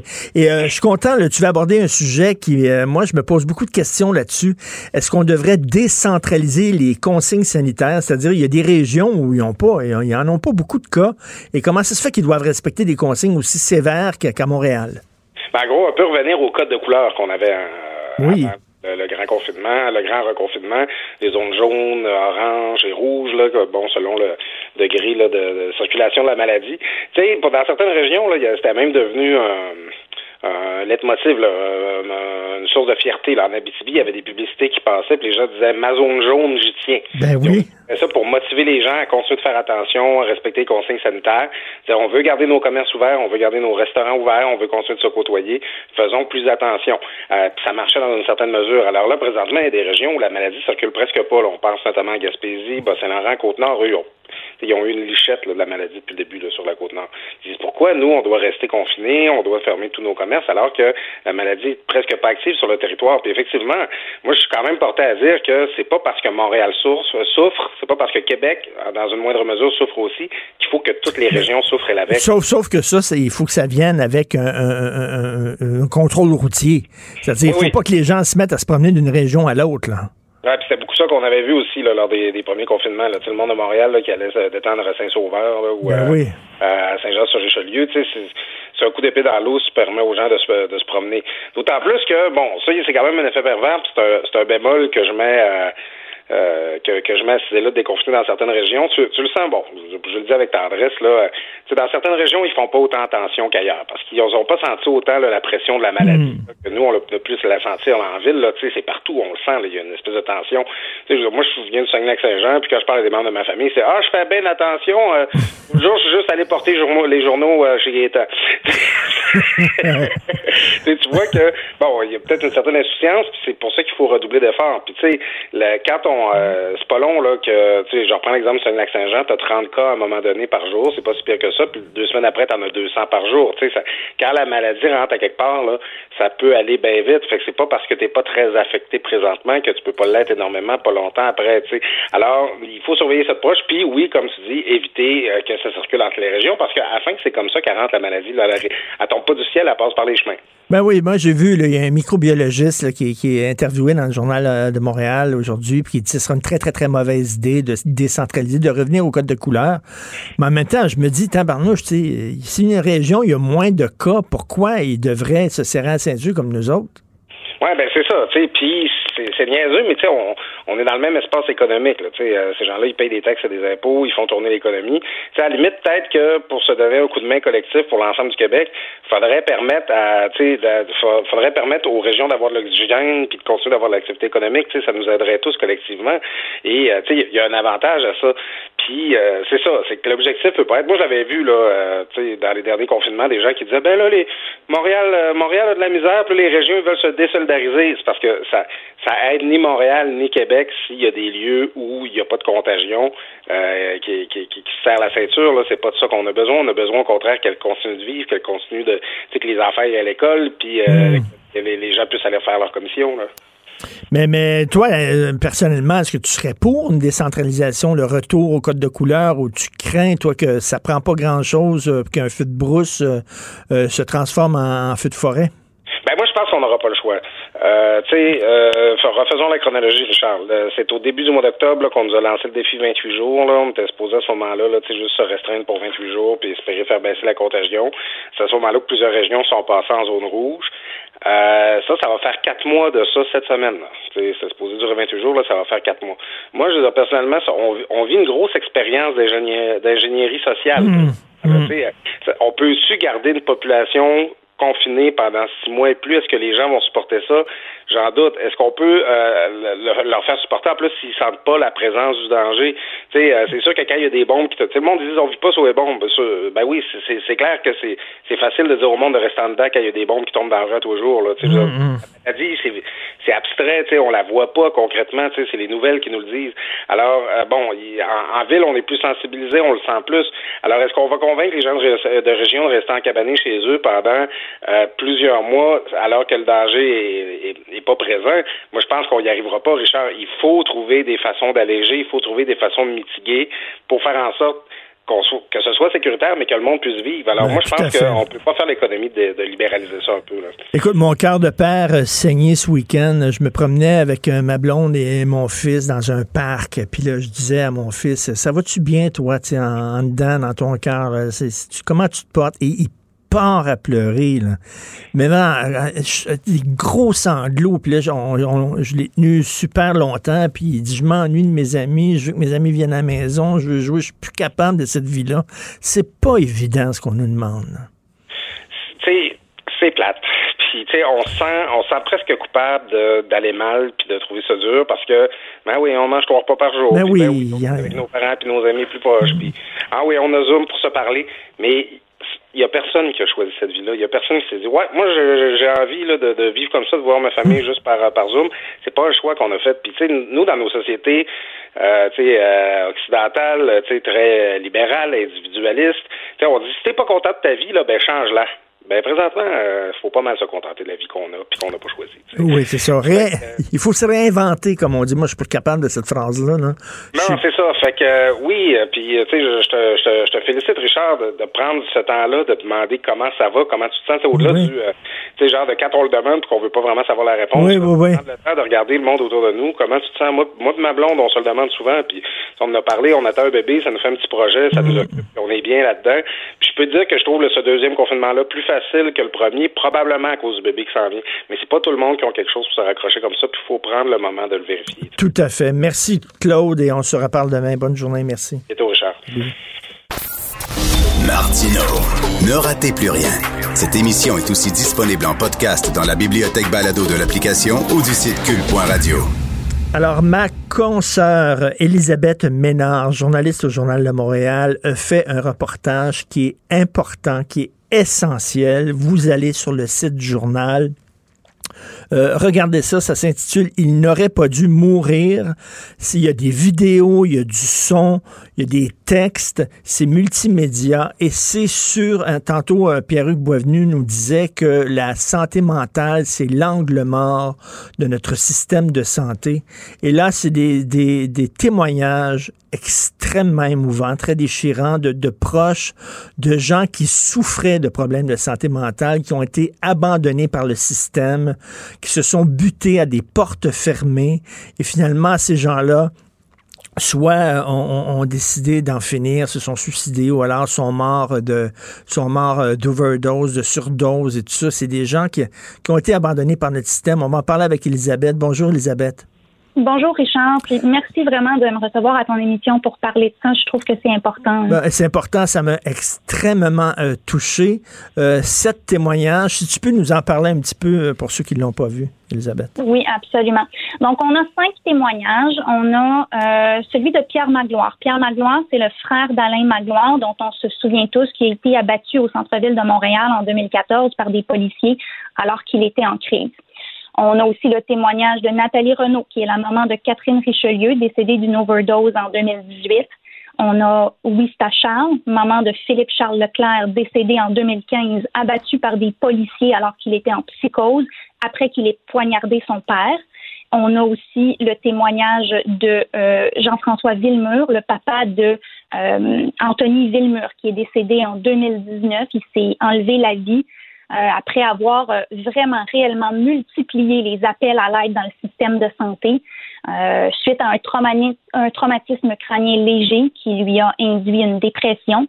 Et on a le témoignage de José Bilodeau, la sœur de Suzy Aubé, qui s'est elle aussi enlevé la vie en 2019, quelques heures après avoir quitté l'Institut en santé mentale de Québec. Écoute, je, je fais, par, exemple, je prends un témoignage Mme Nathalie Renault, qui est la, la, la, mère de Catherine. On voit des photos de Catherine, magnifique, magnifique jeune fille, qui avait l'air aimer la vie. Elle avait un trouble de personnalité limite. On sait que ces gens-là, euh, souvent, s'auto-médicamentent parce qu'il n'y a pas vraiment de médicaments pour régler ça. Donc, c'est souvent des gens qui euh, prennent beaucoup d'alcool ou alors tombent dans les drogues. Et là, c'est fou parce que vas à l'hôpital puis ils disent Oui, mais ton problème, c'est pas un problème de santé mentale, c'est un problème de toxicomanie. On va t'envoyer voir des gens spécialisés en toxicomanie. Tu vas voir ces gens-là, ils vont dire Ben non, ton problème, c'est pas la toxicomanie parce que tu prends de la drogue parce que tu as un problème de santé mentale. Donc, il va falloir aller voir les gens de santé mentale. Puis là, ils se relancent les uns les autres comme ça. Et pendant ce temps-là, cette personne-là souffre. Oui, tout à fait. Puis c'est quelque chose euh, qui revient souvent dans les entrevues que j'ai faites euh, il n'y a pas d'offre de service intégrée pour les gens qui ont des problèmes de dépendance. Et puis, malheureusement, quand on a un problème de dépendance, souvent derrière ça, il y a un problème de santé mentale. Donc, il faut être Ben conscient oui. que quand, quand tu souffres, le réflexe humain, c'est de chercher une façon de se soulager. Et ce que tu as à t'apporter, c'est des drogues. Donc, le problème de santé mentale puis le problème de dépendance, ça va ensemble, mais notre système de santé ne le traite pas ensemble. Et c'est vraiment, et aussi c'est très, très, très difficile euh, quand tu vois qu'un proche ne file vraiment pas bien, là, et que tu crains, soit pour sa vie, tu crains qu'elle va se suicider, cette personne-là, ou alors qu'elle peut même ben, te faire du mal. Euh, récemment, la semaine dernière, sur le plateau Mont-Royal, une femme de 49 ans a été poignardée à mort par son fils de 23 ans qui était en crise, je crois, qui avait des problèmes de santé mentale. Donc, quand tu dis pour protéger les autres et pour protéger cette personne-là, je veux, je voudrais la faire interner. Écoute, c'est la croix et la bannière. C'est extrêmement difficile. Ah oui, oui, c'est un chemin de croix, puis c'est quelque chose qui est beaucoup ressorti dans mes entrevues. C'est la détresse et l'impuissance que les proches euh, ressentent. Parce que au-delà des lacunes de notre système, on, a aussi besoin de revoir nos lois. La primauté de la Charte des droits et libertés, elle, elle est un frein incroyable pour offrir des soins de santé mentale optimale à des gens qui ne sont pas aptes à prendre des décisions pour leur propre santé. Et, et, et les gens se retrouvent laissés à eux-mêmes parce que vous savez, pour, pour contraindre quelqu'un à recevoir des, des soins de santé, euh, il faut aller en cours. Et il faut démontrer que la personne représente un danger grave et imminent pour elle-même et pour autrui. Et cette, cette notion-là de imminent, ça veut dire que si tu veux pas maintenant, au moment où on se parle, te suicider, ou si tu veux pas maintenant, au moment où on se parle, aller tuer quelqu'un, ben tu n'es pas un danger grave et imminent et on te retourne chez toi. Peut-être qu'avant, c'était trop facile d'interner des gens. On se souvient à l'époque de Nelligan, si tu avais quelqu'un qui était fatigant dans ta famille, tu disais il est fou, puis là, il l'internait, puis tu t'en débarrassais. Bon, mais on est comme passé d'un extrême à l'autre. On est passé d'un extrême, c'était trop facile. Où là, c'est extrêmement difficile. Écoute, il faut que la personne passe à l'acte. À la limite, là, tu dis, écoute, c'est parce que si vous l'arrêtez pas là, moi, je le sais, je le sens, je vis avec, là. Il y a quelque chose de grave qui va se passer. Ah oui, mais non, il faut vraiment qu'elle pense, qu'elle tente de blesser quelqu'un où là, on peut l'interner, mais il va être trop tard. Tout à fait. Évidemment que personne ne veut retourner à l'époque des asiles, mais il y a quand même des, choses euh, euh, qui se font ailleurs dans le monde dont on pourrait s'inspirer. Euh, impliquer les proches dans le, plan de traitement, c'est quelque chose qui peut se faire si on décide de réformer nos lois parce que ça se fait ailleurs, notamment en Angleterre, notamment il y a au Michigan aussi, dans le Henry Ford Health System, ils ont mis une initiative sur pied, une initiative zéro suicide, euh, où ils ont, émis des, des lignes directrices très claires et on, on implique les proches dans le plan de traitement. Et il y a des résultats probants parce qu'il faut quand même être conscient que quand, quand le patient quitte le bureau du médecin, qui s'occupe de lui? C'est c'est sa famille, c'est ses proches, mais si ces gens-là n'ont aucune idée de l'état mental de leurs proches ou de comment l'aider, ben, ils sont laissés à eux-mêmes. Ben, totalement. Et, euh, et comment ça se fait quand quelqu'un est en crise là, de, de psychose? Euh, Les policiers arrivent, la seule chose qu'ils font, c'est de leur tirer, de le tirer dessus dans le thorax pour s'assurer qu'il meurt. Tu dis, mais regarde, le gars est en, est je comprends, là, il y a peut-être une, une fourchette ou un couteau dans les mains, là, mais je veux dire, il n'y a pas toute sa tête. là. Euh, C'est ça. Ben, c'est sûr que les policiers, ils sont entraînés pour, euh, pour viser dans le thorax, hein, pas pour Mm. viser dans une jambe ou dans un bras. Il faut être conscient de ça. Mais, mais il reste que euh, la personne qui est, qui est en psychose, de par sa maladie, elle est méfiante, elle est en paranoïa. Et là, tu as une gang de policiers qui débarquent, ça, ça fait juste, c'est pire dans le problème. Bon, c'est sûr qu'on on a souvent dit qu'il fallait que les policiers soient mieux formés à intervenir euh, dans des situations de crise. Puis je pense qu'il y a eu une prise de conscience récemment là-dessus, puis qu'il y a des choses qui se font. Euh, mais avant qu'on se rende à la crise, il y a aussi beaucoup d'autres choses qui peuvent se faire, euh, notamment d'impliquer les proches si on avait le, le courage politique d'aller euh, revoir ces lois-là qui nous empêchent de le faire. Il me semble que ça fait longtemps qu'on le dit que c'est euh, le- le- le- le- le- l'angle mort de notre système de santé. C'est quand la dernière fois on a vraiment fait quelque chose pour la santé mentale? C'est la désinstitutionnalisation. Ah oui, quelle bonne idée.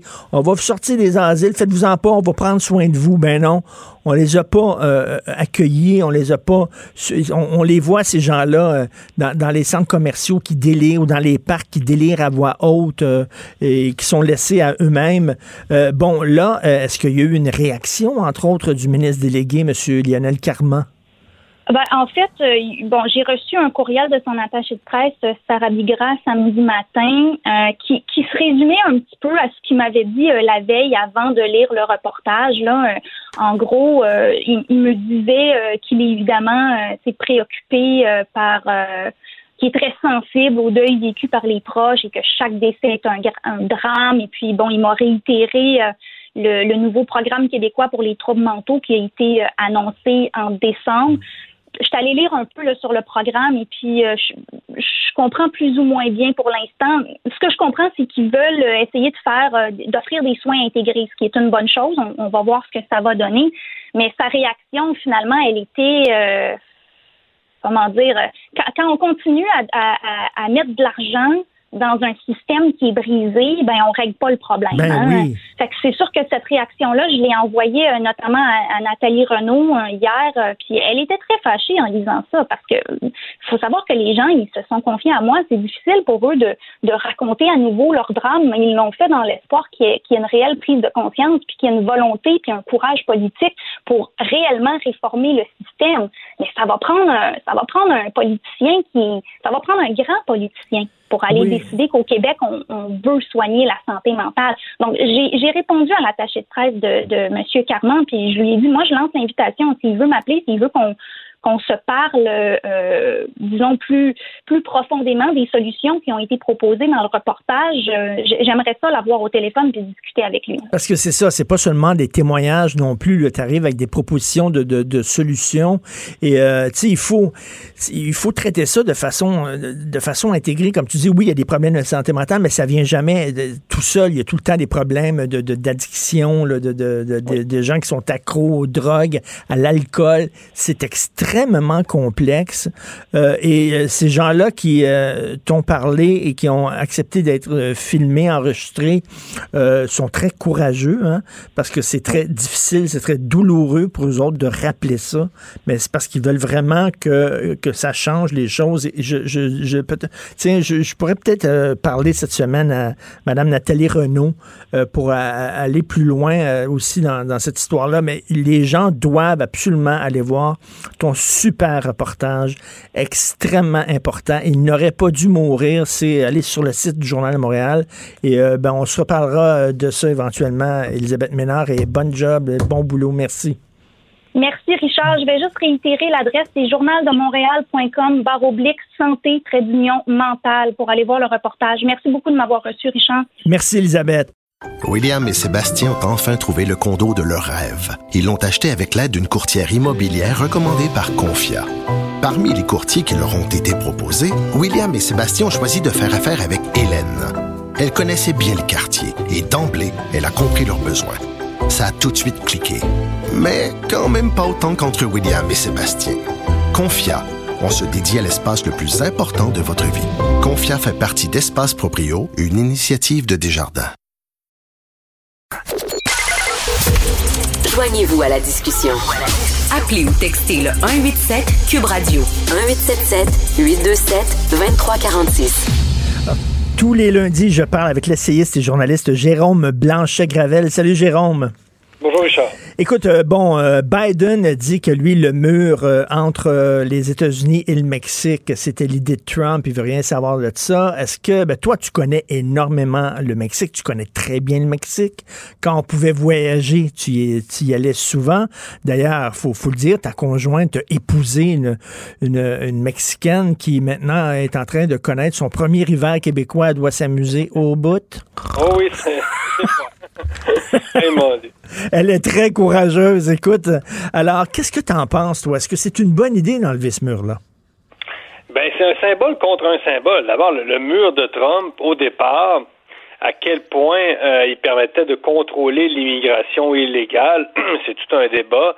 Euh, évidemment, moi, je pense que le mur en tant que tel, physique, n'était pas nécessairement nécessaire. Ça voulait pas dire d'arrêter la surveillance autour, autour du tracé.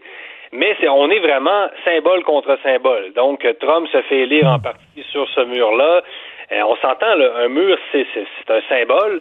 Et, t- et Biden, en suspendant la construction du mur, euh, est aussi dans le symbole. Donc, euh, ce que c'est, c'est- symbole contre symbole. Euh, ça ne veut pas dire que Biden euh, va non plus arrêter toute forme de surveillance autour euh, du tracé. Euh, donc, euh, mais, mais quand même, au Mexique, on se réjouit euh, en grande partie euh, de la nouvelle dans la presse. hein, ça, c'est officiel. Ah oui, euh, mais écoute, euh, comment ça se fait qu'on parlait pas? Parce qu'il y avait un mur déjà qui existait sous Obama. On parlait du mur de Donald Trump, mais il y en avait des portions de mur entre les États-Unis et le Mexique. Tout à fait. Ben oui. Puis ça, c'est toujours la, c'est, c'est le, c'est, c'est la, la magie des démocrates, Richard, que de, de faire croire dans l'opinion publique qu'ils sont toujours beaucoup plus euh, sensibles à plein de réalités euh, au Moyen-Orient avec l'immigration tout, euh, et tout ça. Mais on sait, par exemple, que, que sous Obama, le, le budget de la défense, etc., a augmenté. Donc, ça sera à vérifier. Là. Obama n'a pas du tout été un enfant de cœur non plus envers les immigrés illégaux. Là. Euh, donc, tout ça, c'est toujours à vérifier. Donc, on a toujours, nous, l'image des méchants républicains euh, qui sont plus sévères, mais il, il faut vérifier. Et quand on regarde les chiffres, des fois, ça, ça nous donne un, un autre, un autre coup d'œil. Ben oui, puis il faut rappeler aussi que hein, Obama était le maître de, de- pour utiliser les- des drones pour faire des assassinats ciblés. Ben c'est ça. Ah, donc, euh, ça en dit long. Là. Donc, euh, mur physique, tu dis, il y avait déjà des portions de mur. Ben, il y avait, le- comme je te dis, le mur, son aspect physique, c'est euh, c'est une chose, mais on peut avoir finalement presque l'équivalent d'un mur seulement avec de la présence militaire, par exemple, au sud euh, du Mexique. Et, et c'est ça qui est drôle, c'est qu'on est toujours le raciste de quelqu'un. hein, Parce que les Mexicains se sont souvent longtemps plaints, évidemment, d'être victimes de racisme aux États-Unis, notamment à cause de euh, de l'enjeu de l'immigration. Mais la vérité, c'est que le Mexique, lui aussi, connaît, euh, euh, se retrouve un peu avec la même problématique. Et, et- et Lopez Obrador euh, le président, a été accusé aussi d'être raciste, lui, envers les, les migrants qui poussent en- dans le sud du Mexique, là, donc à la frontière avec le Guatemala. Donc, Ben il a oui. été accu- accusé d'être lui aussi de faire dans le Trumpisme parce que il y a plein de migrants qui arrivent aussi au Mexique, euh, de l'Amérique centrale, et qui, euh, ben, ils veulent aussi se rendre jusqu'aux États-unis. Ben oui, lui, Donc, lui, euh, il rêverait quasiment d'un mur, lui aussi, entre la frontière Ben du oui, Mexique. Fait qu'on a, il a pas fait construire un mur physique, là, Richard, euh, ben, Lopez Obrador. Il a fait, un- il, a- il a, il a déployé la garde nationale et on, on l'a accusé de faire un mur, de toute façon. Donc, c'est ça, le, c'est ça le mot qu'on a employé. Donc, quand je dis on est toujours le raciste de quelqu'un, euh, t'as beau Ben être un président de gauche, etc. Même chose aussi en Afrique. On a, euh, ce sont, en Algérie, le Maroc, euh, ce sont des États qui sont aussi pognés euh, pour, euh, euh, pour euh, bloquer une partie de l'immigration euh, de, de, de- de l'Afrique euh, noire. Là. Euh, donc, euh, on peut toujours accuser, euh, on, on est toujours le raciste de quelqu'un, on repousse toujours, il y a toujours un État qui est contraint de repousser une certaine immigration. C'est ça la réalité d'aujourd'hui. Ben oui, c'est pas, c'est, c'est, c'est, c'est pas euh, méchant là, de vouloir protéger ses frontières. là. Et, et d'ailleurs, c'est un tabou, hein, Jérôme, parce qu'il y a beaucoup euh, d'Américains d'origine mexicaine qui ont voté pour Trump. On Ah en oui. parle peu parce que ces gens-là disent, ben moi, je viens du Mexique, euh, je suis maintenant citoyen américain, j'ai respecté le processus d'immigration, j'ai attendu, j'ai rempli mes papiers, et là, je voyais des gens qui rentraient illégalement dans le pays, qui ont, comme passé devant moi, et ces gens-là étaient pour la construction d'un mur, ou en tout cas pour euh, mieux surveiller les frontières. Oui, des latinos de droite, il y en a. Il y en a plein, de- d'autant plus que les latinos peuvent être très religieux. Donc, quand on est très euh, catholique ou très euh, chrétien évangélique, on a une tendance à voter plus républicain. Donc, euh, nous, euh, c'est pas vrai que tous les, les, les- toutes les communautés culturelles ont voté euh, pour euh, pour Biden. Ça, mais les, les latinos, par contre, les plus à droite euh, aux États-Unis, là, vraiment, euh, ce sont les, les, les latinos de Floride, là, d'origine cubaine Oui. et euh, il y, a une- il y a aussi une, plus récente vague vénézuélienne. Donc, c'est sûr que les Cubains de Floride, eux, c'est- Trump, euh, c'était Trump, mais à, 100 à 142 là. Oui, tout à fait, tout à fait. Hey, c'est-tu un stéréotype de dire, euh, je sais pas, tu connais plus les, les Latinos que moi et les, les Mexicains, mais que, sais, les, les hommes latinos sont comme un peu virils et tout ça. Ils aiment, ils aiment des leaders avec une certaine poigne. Est-ce que c'est un, c'est un stéréotype de dire ça? Hum, oui et non, euh, je sais pas. Évidemment, il y a, il y a aussi des latinos très, très, entre guillemets, occidentalisés, là, qui, qui, qui aiment- qui sont très fiers euh, euh, d'avoir euh, de leur nouvelle culture très, très progressiste et qui vont regarder un peu de haut euh, euh, leurs compatriotes restés au pays, qui, eux, seraient un peu encore dans des valeurs archaïques. Là. Il y a un peu cette euh, il y a un peu de tout hein, là-dedans. Donc, il y en a qui se font évidemment une fierté euh, d'avoir intégré le pays du progrès, etc. Mais effectivement, il y a aussi des latinos qui sont encore beaucoup euh, axés autour des valeurs familiales, plus conservatrices, euh, beaucoup plus. là. Donc, les leaders forts, c'est sûr en Amérique latine, c'est sûr, là, Richard, c'est plus des leaders forts. Euh, c'est des gars qui aiment avoir des, des postures effectivement un peu un peu viriles là, Ben oui. aujourd'hui. Écoute, on, on revient au Québec. Il y a une pub, ben, en fait, la Banque nationale qui euh, fait la promotion de la librairie Racine, une librairie euh, spécialisée dans la diversité. Là. Et toi, ça te fatigue un peu? Ça me fatigue parce que je trouve ça tellement incohérent de voir, la, la Banque nationale qui, avec le, média 495, qui euh, fait une publicité sur Facebook et qui, c'est ça, fait la promotion de la librairie Racine, contre laquelle euh, j'ai rien. C'est une librairie, donc, c'est ça qui fait la promotion de la diversité sur ses tablettes là, à Montréal. Mais je quand j'ai vu ça, d'abord le nom, la librairie Racine, Ben oui. tel- ça fait tellement, j'imaginais tellement comme une librairie patriote à Paris qui est prise d'assaut par des militants d'extrême gauche. Ou Éric Zemmour, j'en connais, il y a quelques librairies du genre là à Paris. Euh, des Racines, c'est le, le parfait nom en fait pour une librairie dite d'extrême droite. Ben oui, ben oui. Ça, c'est vraiment là, le, le- puis c'est, un bon nom. Là, Tu sais, c'est parfait, parfait. Donc, j'imagine tellement Éric Zemmour à Paris aller se faire entarter dans une librairie racine. Euh, non, non, mais tu vois, tu sais, c'est, fou comme on baigne dans le deux pas deux mesures. Ben, comment, là. comment ça se fait que des communautés euh, ethno-culturelles peuvent célébrer leurs racines, leur pureté, mais pas nous, pas les Québécois de souche? C'est un peu bizarre. C'est ça la question. C'est c'est la question.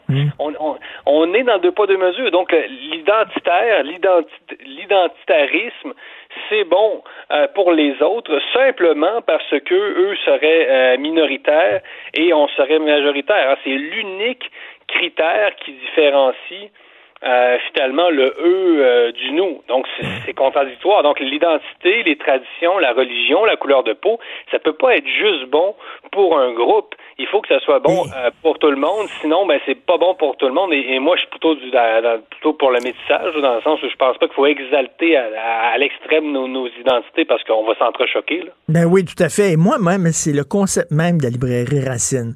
Moi, une librairie, mettons, spécialisée en science-fiction, pas de problème. Une librairie spécialisée en fantastique. Il y a une librairie euh, sur la rue Saint-Denis où je suis toujours avec mon fils spécialisée en manga. Euh, c'est correct, mais une librairie dont euh, la, la- la- base est, ça va être des auteurs tous sauf blancs. Il n'y aura pas d'auteurs blancs là-dedans de- du Québec, ça va être des auteurs de... de- c'est- un ghetto, là. Je veux dire, mon, mon, mon livre de Danny Laferrière, moi, j'aime ça l'acheter euh, chez Renaud Bré avec des livres euh, de, de, de, de- de- de Québécois de souche à côté. Là, voyons. Et, et c'est ça, ça qui est incroyable parce que on dit qu'on fait la, la promotion de la diversité, mais c'est une diversité qui, qui est ultra ciblée. Et, et je me demande euh, à quel était l'un des objectifs de la librairie, c'est de pallier au manque de représentation des auteurs dits racisés dans les librairies du Québec. Premièrement, est-ce que c'est un problème réel?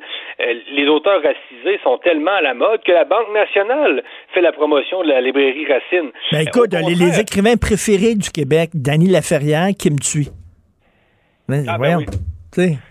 Ben, on, tu vois, on y, on y songe même pas tellement qu'on est pris dans, dans nos fantasmes. C'est un peu un délire de persécution jusqu'à un certain point. Désolé, là, autant les, certains complotistes se, croient persécutés constamment par le gouvernement, euh, autant, excusez-moi, mais il y a certains militants antiracistes qui se, ils sont, ils se croient persécutés. Là. Ça, donné, euh, le- le- les, Québécois sont pas après vous. Là, il y a pas de. Ben, non, mais puis tu sais, le- le festival du film noir. OK, quel est le lien entre un Congolais, OK, puis un Noir qui a grandi, qui est né à Chicago? Quel est le lien? La seule lien qu'ils ont, c'est la couleur de leur peau. Là, tu es en train de me dire que en- tu fais un festival basé sur la couleur de la peau. Voilà, mais c'est ça. Au nom de la diversité, ils font complètement fi de la diversité. Moi, c'est la question que je me pose tout le temps. Qui sont euh, les Noirs? Tu sais, on parle de l'histoire des Noirs. Imagine si, moi- si moi, Richard, je te disais euh, ce matin, je me suis découvert une nouvelle passion, l'histoire des Blancs. Ben oui. Dis, Attends un peu, l'histoire des Blancs, c'est qui sont les Blancs? Ben oui. Euh, et là, les gens disent non, mais c'est parce que là, euh, tu, tu cherches des poux, euh, tu, euh, tu- cherches euh, bon à élaborer un discours euh, théorique. Non, non, non, c'est sérieux. Là. La question, c'est qui sont les Noirs? C'est- comme si tu me disais, moi, je m'intéresse aux chars rouges, aux chars rouges, aux chars. Tu t'intéresses aux chars sport, tu t'intéresses aux camions de pompiers, euh, je veux dire, tu tu t'intéresses aux Mazda, aux Ford, aux Buick rouges, c'est qui les chars rouges? hein? Tu comprends que Non, non, é- écoute, il y a des noirs, il y en a de toutes sortes. Il y en a de gauche, de droite. Il y a, il y a- il y a- voyons, il y, a, des noirs pâles, des noirs foncés, des noirs. C'est comme les blancs, là, de, de, mettre une étiquette selon la couleur de, la peau, de la peau. Euh, J'en reviens pas. C'est comme, euh, je m'excuse, mais un magasin de peinture là, qui vendrait de la peinture de toutes les couleurs sauf de la peinture blanche. Je te dis, je comprends pas. Ben c'est c'est- ben c'est ça le racialisme, hein? c'est ça le le le, c'est- le, le fait de euh, développer une obsession autour de la race, alors que la race dans nos sociétés complexes, euh, ça veut pas dire toujours euh, grand chose. Bien sûr que j'en je- je- j'en doute pas une seconde que des gens noirs ou de d'autres euh, teintes de peau ont de la difficulté, par exemple, de se trouver un logement à Montréal. C'est pas de ça dont on parle. J'ai pas de la misère à croire que des gens d'une certaine teinte de peau, euh, pigmentation, euh, on- on- on- sont plus victimes de profilage euh, de la police. Euh, je pense que c'est une réalité qui existe. Mais de là à focaliser autant sur une race en faisant fi complètement de la diversité interne aux gens que tu es censé représenter, tout en faisant supposément la promotion de la diversité, ben c'est complètement contradictoire. Euh, la diversité, c'est ça, c'est de reconnaître aussi qu'à l'intérieur euh, de la communauté noire euh, que, que, je peine à identifier, ben, il, y a, y a, beaucoup de langues, il y a des traditions. Donc la différence entre un, afro-mexicain, il y a même des noirs au Mexique, Richard. Euh, Donc sur les côtes est et ouest, tu as des afro-mexicains. Donc explique-moi le rapport entre un afro-mexicain de l'État de Oaxaca et un Sénégalais ou un Éthiopien, même entre, l'Éthiopien et le Sénégalais, il n'y a aucun rapport. Le seul rapport, c'est la pigmentation de la peau et on devrait même pas en tenir compte parce que c'est ça le vrai antiracisme, c'est d'être colorblind. Et la couleur de ta peau ne compte pas plutôt que d'en faire une obsession. Merci beaucoup, Jérôme. Et écoute, je souhaite bon courage à ta douce qui euh, affronte son premier hiver euh, québécois. Ça ne doit pas être évident. Merci. Salut, bonne semaine. Salut, Jérôme, bonne semaine. La chambre de Léo a été rénovée par un entrepreneur recommandé par Renault Assistance. Il a tout pris en main pour laisser les parents s'extasier devant leur petit Léo. Renault Assistance, on se dédie à l'espace le plus important de votre vie. Un message d'Espace pour Brio, une initiative de Desjardins. Ben oui, on le sait. Martineau, ça n'a pas de bon sens comme il est bon. Vous écoutez Martineau. Cube Radio. Le, commentaire de Mathieu Boccoté, dépensé pas comme les autres.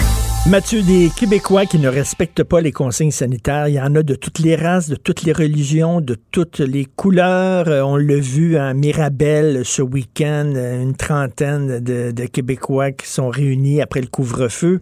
Euh, mais la communauté assidique, il faut le dire, il y a un problème avec cette communauté-là. là oui, qui semble avoir un rapport trouble, disons ça comme ça, aux normes aux règles sanitaires imposées par les circonstances, on l'a vu, ce qui a provoqué, soit dit en passant, une dénonciation assez vive de la part de la plus, l'immense majorité de la communauté juive, donc pas les assidiques, on s'entend, pas les, pas les mm. orthodoxes, mais euh, qui disent, ben là, cette communauté qui est dans une forme de position presque sectaire, eh bien, endommage injustement, par ailleurs, la réputation de l'ensemble de la grande majorité des Juifs québécois qui respectent les règles, qui respectent l'ensemble de ces règles, des, règles qu'on respecte en ce moment.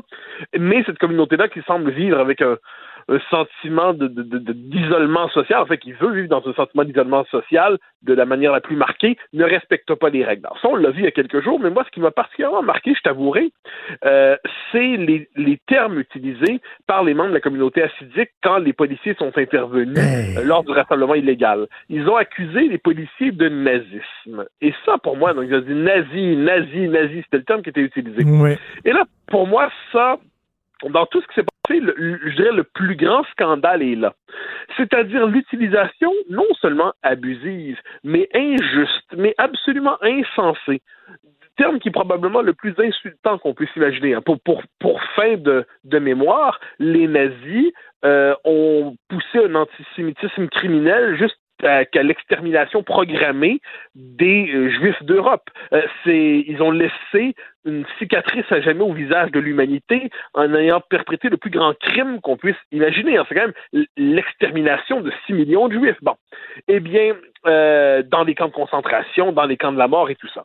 Or, lorsque la police de Montréal intervient à Outremont, comme elle intervient à Mirabel, comme elle intervient à Rivière-du-Loup, comme elle intervient à Blainville, comme elle intervient à Matane, pour faire respecter les règles actuelles qui sont désagréables, c'est le premier à les trouver désagréables.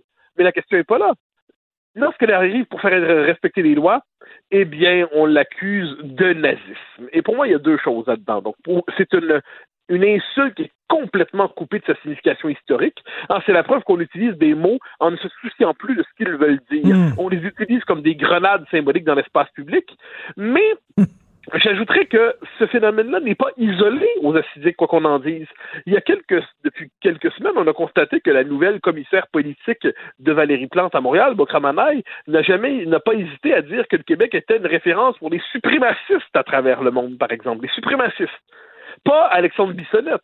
Le Québec et les suprémacistes. Hein, le, Québec est un modèle suprémaciste.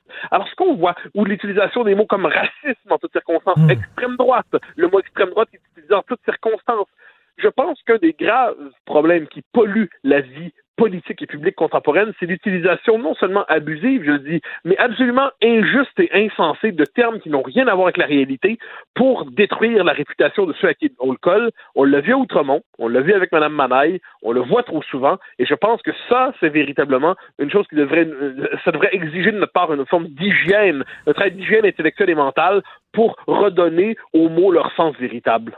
Parlant de Mme Manaille, tu as certainement lu Brian Miles dans Le Devoir, je ne veux pas personnaliser le débat, mais il écrit oui, bon, Mme Manin, effectivement, certains dérapages et tout ça, mais ça ne la disqualifie pas du tout de son poste de commissaire à lutte au racisme. Ouais, bon, ben, alors, autant, comme je dis, autant la presse est devenue la Pravda, autant le devoir est devenu le bulletin paroissial de la gauche mondaine. Euh, c'est, euh, Bon, ensuite, les éditoriaux de Brian Miles ne sont pas particuliers. C'est rarement un éclair dans notre vie intellectuelle et politique qui susciterait une forme de réveil des consciences. c'est un éditorial de Brian Miles. C'est pas très grave. Mais ça en dit beaucoup, cela dit, sur ce, ce que devient euh, le devoir, en fait, où il y a deux devoirs mm. aujourd'hui.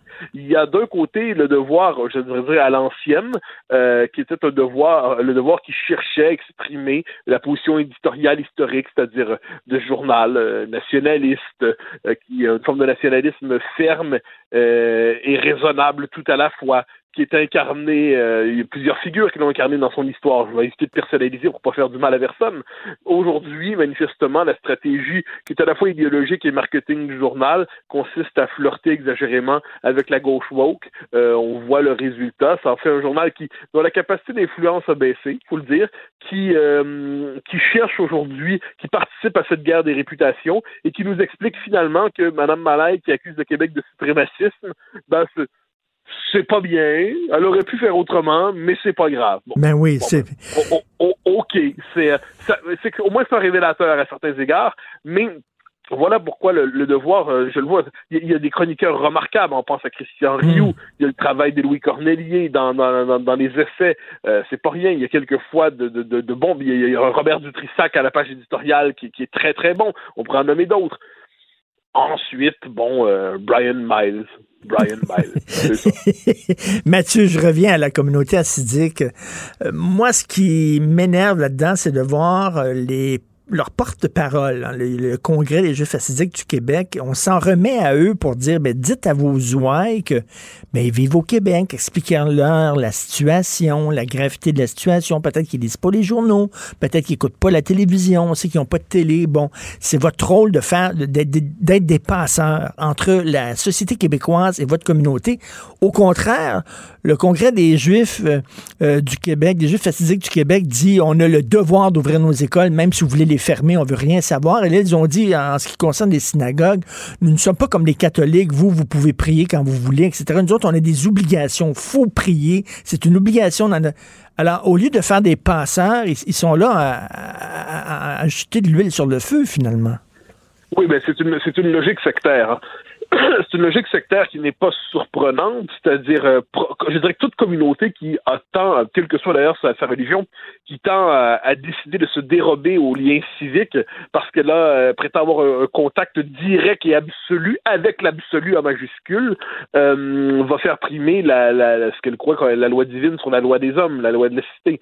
Or, ce qui est triste là-dedans, puis il faut le redire, la, la communauté juive dans son ensemble euh, n'est pas du tout aligné sur ce que font les assidiques dans les circonstances. La communauté juive, et par ses organisations, s'est montrée solidaire, euh, se montre solidaire de, l'effort commun en ce moment euh, contre le virus.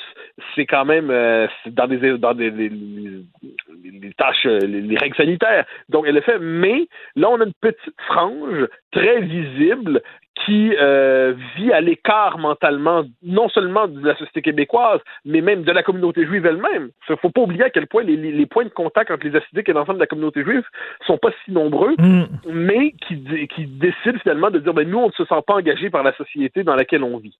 Bon, alors là, c'est, on aurait envie de dire, bon, mais dans quelle mesure euh, acceptez-vous de cohabiter? C'est-à-dire là, il y a des règles communes à travers une épreuve particulière qui est pénible pour tout le monde. Non, non, mais attends une minute, s'ils tombent malades, le soudainement, ils vont se rappeler qu'ils sont des citoyens québécois. Mais c'est un peu le problème en ce moment. C'est-à-dire, quand on décide, de, dans des circonstances exceptionnelles, de négocier ses obligations, quand on décide de dire, ouais, mais ça, on respecte, ça, on respecte pas, puis ça devient un comportement normalisé, et qu'en plus, on nazifie ceux qui sont responsables de faire respecter les règles, l'ordre, la loi, ah, c'est, pour le dire de l'euphémisme, c'est pas très bon pour la vivre ensemble. Mais, mais c'est de l'autre côté, c'est c'est une communauté qui témoigne d'une difficile insertion dans les rapports sociaux. On l'avait vu avec l'affaire du YMCA il y a un bon moment, et ainsi de suite. Bon, il faut raison garder. Je pense il faut, euh, encore une fois, je le redis parce que ça me semble fondamental là-dedans, euh, éviter de confondre euh, une dérive sectaire avec l'ensemble d'une communauté qui, elle, respecte les règles. Il n'en, demeure pas moins qu'il faut quand même dénoncer de, de tels comportements, un tel mépris, en fait, des règles communes. Puis surtout, de temps en temps, se rappeler que peu importe la définition personnelle qu'on a de l'absolu, on vit dans une société et cette société peut imposer des règles au nom du bien commun. Euh, il y a quand même des limites à la tyrannie absolue de la croyance personnelle.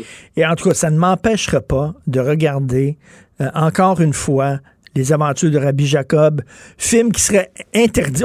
ce serait impossible de faire un film de même. Moi, c'est un de mes films préférés. Tu le connais fort bien. Aujourd'hui, ce serait impossible de faire un film ben, comme Rabbi Jacob. Je peux me permettre, on a vu aussi, euh, je pense que c'est sur la plateforme Disney en fin de semaine, si je ne me trompe pas, j'espère ne pas me tromper. Euh, on, euh, plusieurs des, classiques Peter Pan, Babar, je sais Peter Pan, c'est certain. Babar, je pense c'est sur un autre registre. on, invite désormais à les entourer de, de précautions. Est-ce qu'on doit encore les diffuser? Certains on ne doit plus les diffuser parce que ça heurterait, il y aurait des préjugés colonialistes et tout ça à l'intérieur. Bon, alors ça c'est notre époque, hein, la grande époque qui cherche à effacer les traces de tout ce qu'il a contredit dans le passé, effacer les œuvres. C'est une époque euh, euh qui Orwell avait imaginé ou deviné. Je devine qu'il n'avait pas imaginé que ça pouvait aller aussi loin et aussi rapidement. Ben, tout à fait. Désolant. Merci beaucoup, Mathieu. On se reparle demain. Bonne journée. Bye bye. Mes récompenses Sonic, c'est le programme qui désire exaucer tous tes souhaits. C'est simple. Plus tu utilises ta carte du programme Mes récompenses Sonic durant les mois de mars et d'avril, meilleures sont tes chances de remporter 5000 dollars pour réaliser tes plus grandes folies. Visite l'une de nos stations Sonic et comble tes envies. Si c'est vrai qu'on aime autant qu'on déteste, Martineau, c'est sûrement l'animateur le plus aimé au Québec. Vous écoutez Martineau, Cube Radio. Alors, je discute avec Normand Lester, euh, blogueur au Journal de Montréal, Journal de Québec, animateur ici du balado. Normand Lester raconte. Normand, euh, toi qui es un fier résident d'Outremont depuis de nombreuses années, qu'est-ce que tu penses de la réaction de la communauté assidique qui a traité de nazis les policiers qui voulaient finalement les protéger contre le virus ce week-end?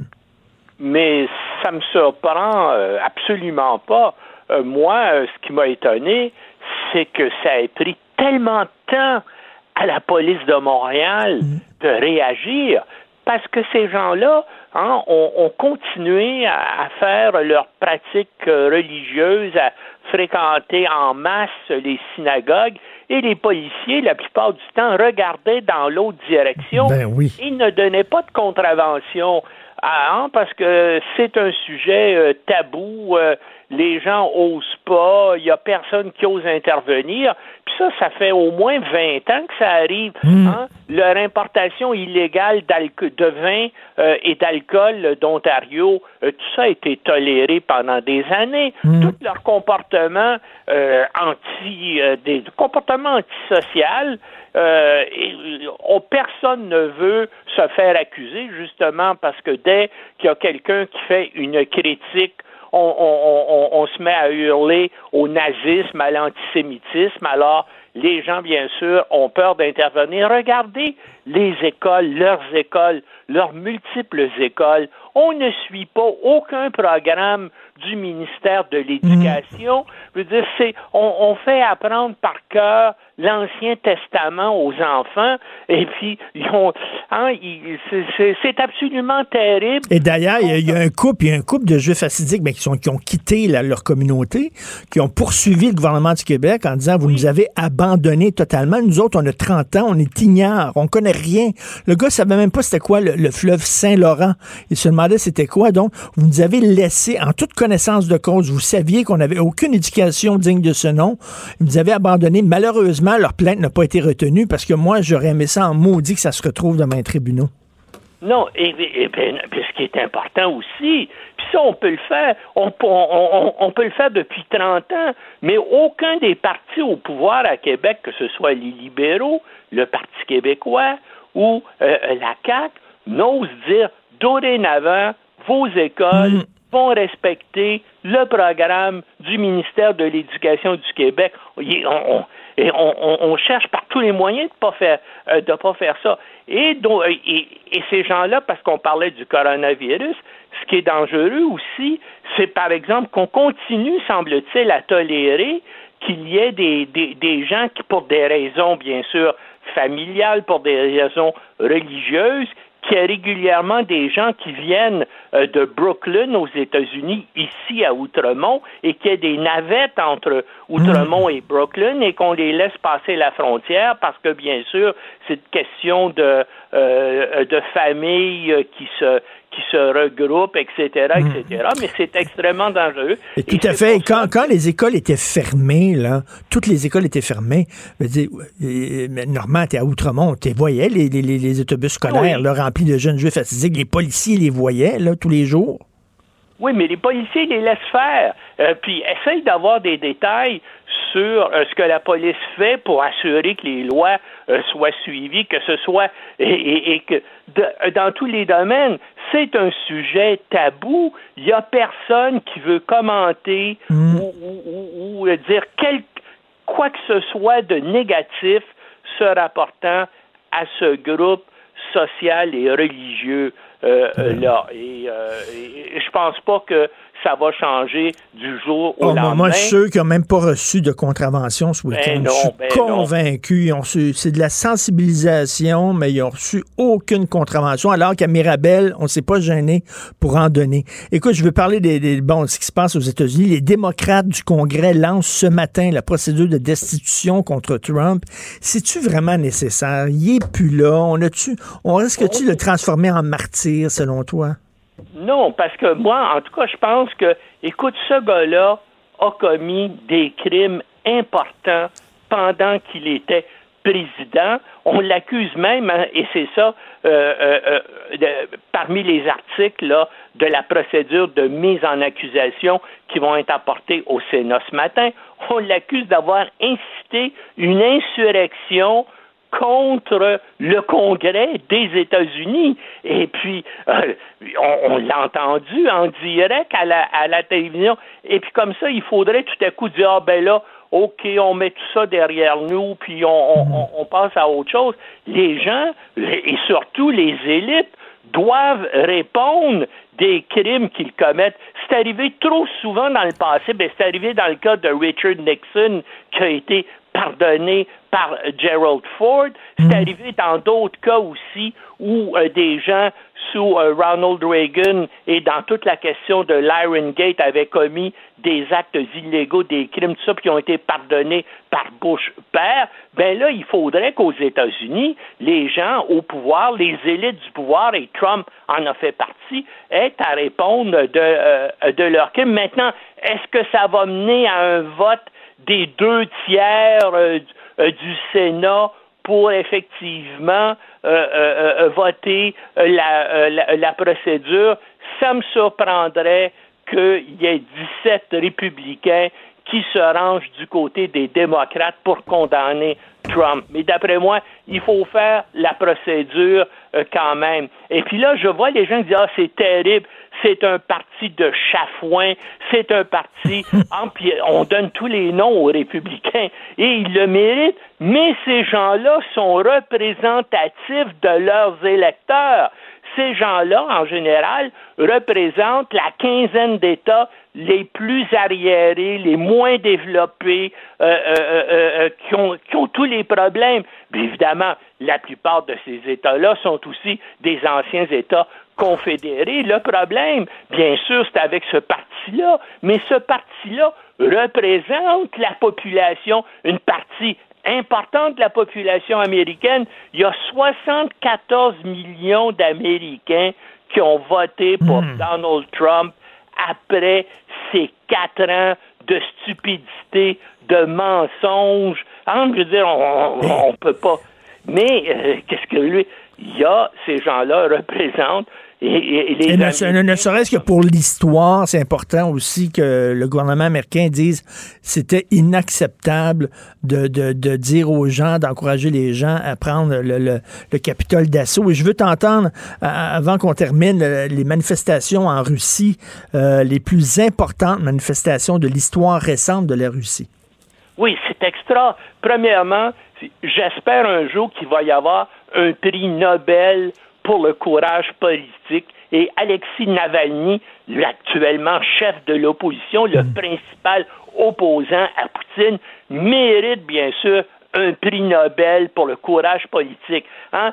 Poutine a essayé de l'assassiner, mais il a réussi à être évacué en Allemagne. Et là, de son plein gré, juste pour contester Poutine, il a osé retourner en Russie où il a été immédiatement arrêté et bien sûr emprisonné. Mais pendant qu'il était en Allemagne, il a fait euh, une vidéo disponible qui peut, qui peut être visionnée sur YouTube sur les crimes de Poutine qu'il présente lui-même. Notamment, il montre comment Poutine s'est construit près de la mer Noire, un palais qui vaut un milliard de dollars. Il y a des vues aériennes, des vues intérieures de ça. Puis il parle bien sûr de toute la corruption de Poutine et tout ça, alors même qu'il est en prison. Et, et bien sûr, ces gens-là, et, les, et en Russie, ben, ben les Russes, hein, puis il y a eu des manifestations dans une centaine de villes de, euh, euh, de Mourmansk à Vladivostok, partout en Russie, pour appuyer Navalny. Et c'est probablement ce soutien-là, pour l'instant, qui, le, qui fait qu'il reste en vie. Mais disons-le, Poutine est absolument implacable et depuis la vingtaine d'années qu'il est au pouvoir, il y a au moins une dizaine d'adversaires politiques et de journalistes euh, enquêteurs qui ont été assassinés. Ben oui, sur et même, et même, euh, on se souvient, il a fait sauter des immeubles d'habitation en mettant ça sur le dos des, des terroristes tchétchènes pour justifier son intervention en Tchétchénie. C'est un brigand. Oui, oui. Ah non, c'est, c'est, je veux dire, euh, Poutine est un, est un dictateur terrible. Et là, malheureusement, pendant, pendant une bonne partie de ses années au pouvoir, il y a eu une, une, une prospérité en Russie. Hein? Puis c'est ça, dans le fond, c'est le critère fondamental de la plupart des gens dans toutes les sociétés. Est-ce que nos chefs nous donnent des emplois, puis est-ce qu'ils assurent le progrès économique? Mais ça a été le cas de Poutine pendant une bonne Et partie c'est pour ça, c'est pour ça qu'il est, quand même populaire et même auprès des jeunes là, qui, qui tripent sur Poutine parce que show me the money. Merci Normand. Mais là, ils sont, mais là, c'est en train de changer et c'est pour ça que là, il y a un ressentiment de plus en plus grand à son endroit. Le printemps russe, enfin. Voilà. Merci Normand Lester. Grandpa? Hey, how are you? Bon. Ouais, c'est ça. C'est ma, de- c'est- ma vie, comme la vie de tout le monde, Oui. c'est le, le jour de la marmotte. C'est tranquille, hein? C'est le jour de la marmotte. Quel jour on est aujourd'hui? Euh, on est le lendemain d'hier. Et La veille de demain. La veille Moi, de j'ai- demain. j'ai j'ai, euh, j'ai fait une patinoire sur le bord de la maison. Ah, t'es dans la gang, toi, qui a fait ça. Moi, j'ai fait une patinoire. Elle est pas fantastique, mais l'intention est appréciée, je pense. On va essayer ça après-midi, je pense. C'est comme un genre de Zamboni? ou, euh? Non, c'est moi, Zamboni. C'est moi qui, qui lâche la, la, la glace. Lino Zamboni? Lino Zamboni. Oui. Euh, Aujourd'hui, euh, à 10h35, on va se, se souvenir des bonnes intentions de Justin Trudeau. euh, avec euh, Alexis euh, Cossette, euh, pas Alexis Cossette, avec, euh, avec le député du Bloc québécois, hey, j'allais l'appeler. Yves-François Blanchet. Mais non, avec euh, Alexis Brunel-Duceppe. OK. Sacramouille, mais ça ressemble. Oui, ça ressemble. Mais c'est pas le même gars. C'est pas- il, il rappelait les, euh, les messages sur Twitter de Justin Trudeau face à Rêve Badawi quand il était dans l'opposition. Puis il a fait la même chose avec les travailleurs d'AVA, tu sais. Euh, bla, bla, bla, bla, bla. Il arrive euh, Il au pouvoir, rien. puis il se passe rien. Fait que euh, juste un petit, euh, Ben petit oui. exercice de mémoire ce matin à 10h30 avec euh, Alexis Brunel-Duceppe du Bloc québécois. À 11 heures, on va revenir sur les cas avec Jacques Sada, euh, sur les cas des Juifs fastidiques là, qui comprennent rien du cul ni de la tête. Euh, mais pas juste au Québec. Là. En Israël, Israël. c'est pareil. Euh, en Europe, c'est pareil. En Belgique, c'est pareil. Dans le Bronx, à New York, c'est pareil. Ils veulent rien savoir, ils veulent rien entendre. Mais là, on parle pas de la communauté juive, là. On parle D'une d'un- secte. d'une secte des assidiques et envers qui on n'ose pas euh, bouger, on n'ose pas agir. On laisse les écoles rabbiniques fonctionner, endoctriner des enfants qui deviennent des adultes. Qui con- et c'est- as-tu remarqué? J'ai compris pourquoi ils respectent pas les consignes sanitaires. Les pauvres juifs assidiques, c'est pas de leur faute. C'est pas parce qu'ils ils ont des mauvaises intentions. C'est pas parce qu'ils veulent pas. Ils comprennent pas le français. Hein? N'as-tu vu un qui parle français Non. dans la gang? Un seul. Non. Zéro. Non. C'est tout, écoute, le yiddish puis le english. C'est les deux langues officielles du. Canada. Ils vivent pas au Québec. On va, si jamais on se fait domper par nos blondes, toi puis moi, Ah boy. Attends on pourra pas aller vivre ensemble comme des hot couples. Parce que moi, j'aime ça avec de la grosse lumière dans le studio, puis chaud, puis la Ouais, température ouais. chaud. Toi, t'aimes ça quand tu rentres dans le studio, tu Pas trop. baisses les lumières, Pas trop. Puis c'est fret. Oui, j'aime ça de même. On pourra pas On vivre pourra pas ensemble. vivre ensemble. C'est peut-être une bonne affaire, remarque.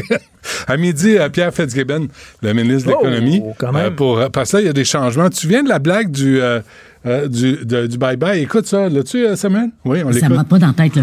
C'est parce que ça s'appelle le panier bleu. Oui.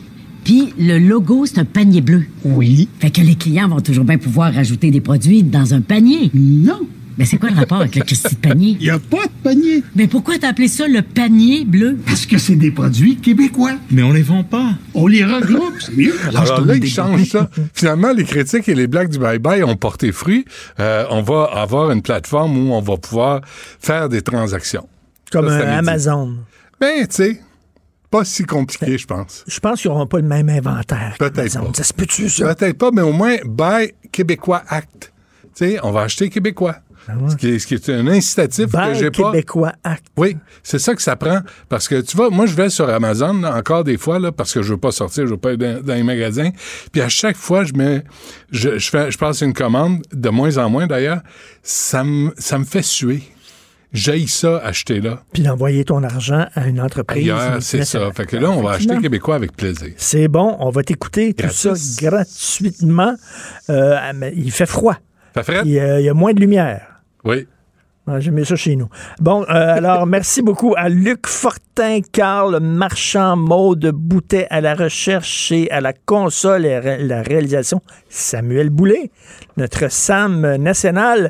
On se reparle demain 8 heures, puis on écoute Benoît. Envoyez donc. Cube Radio.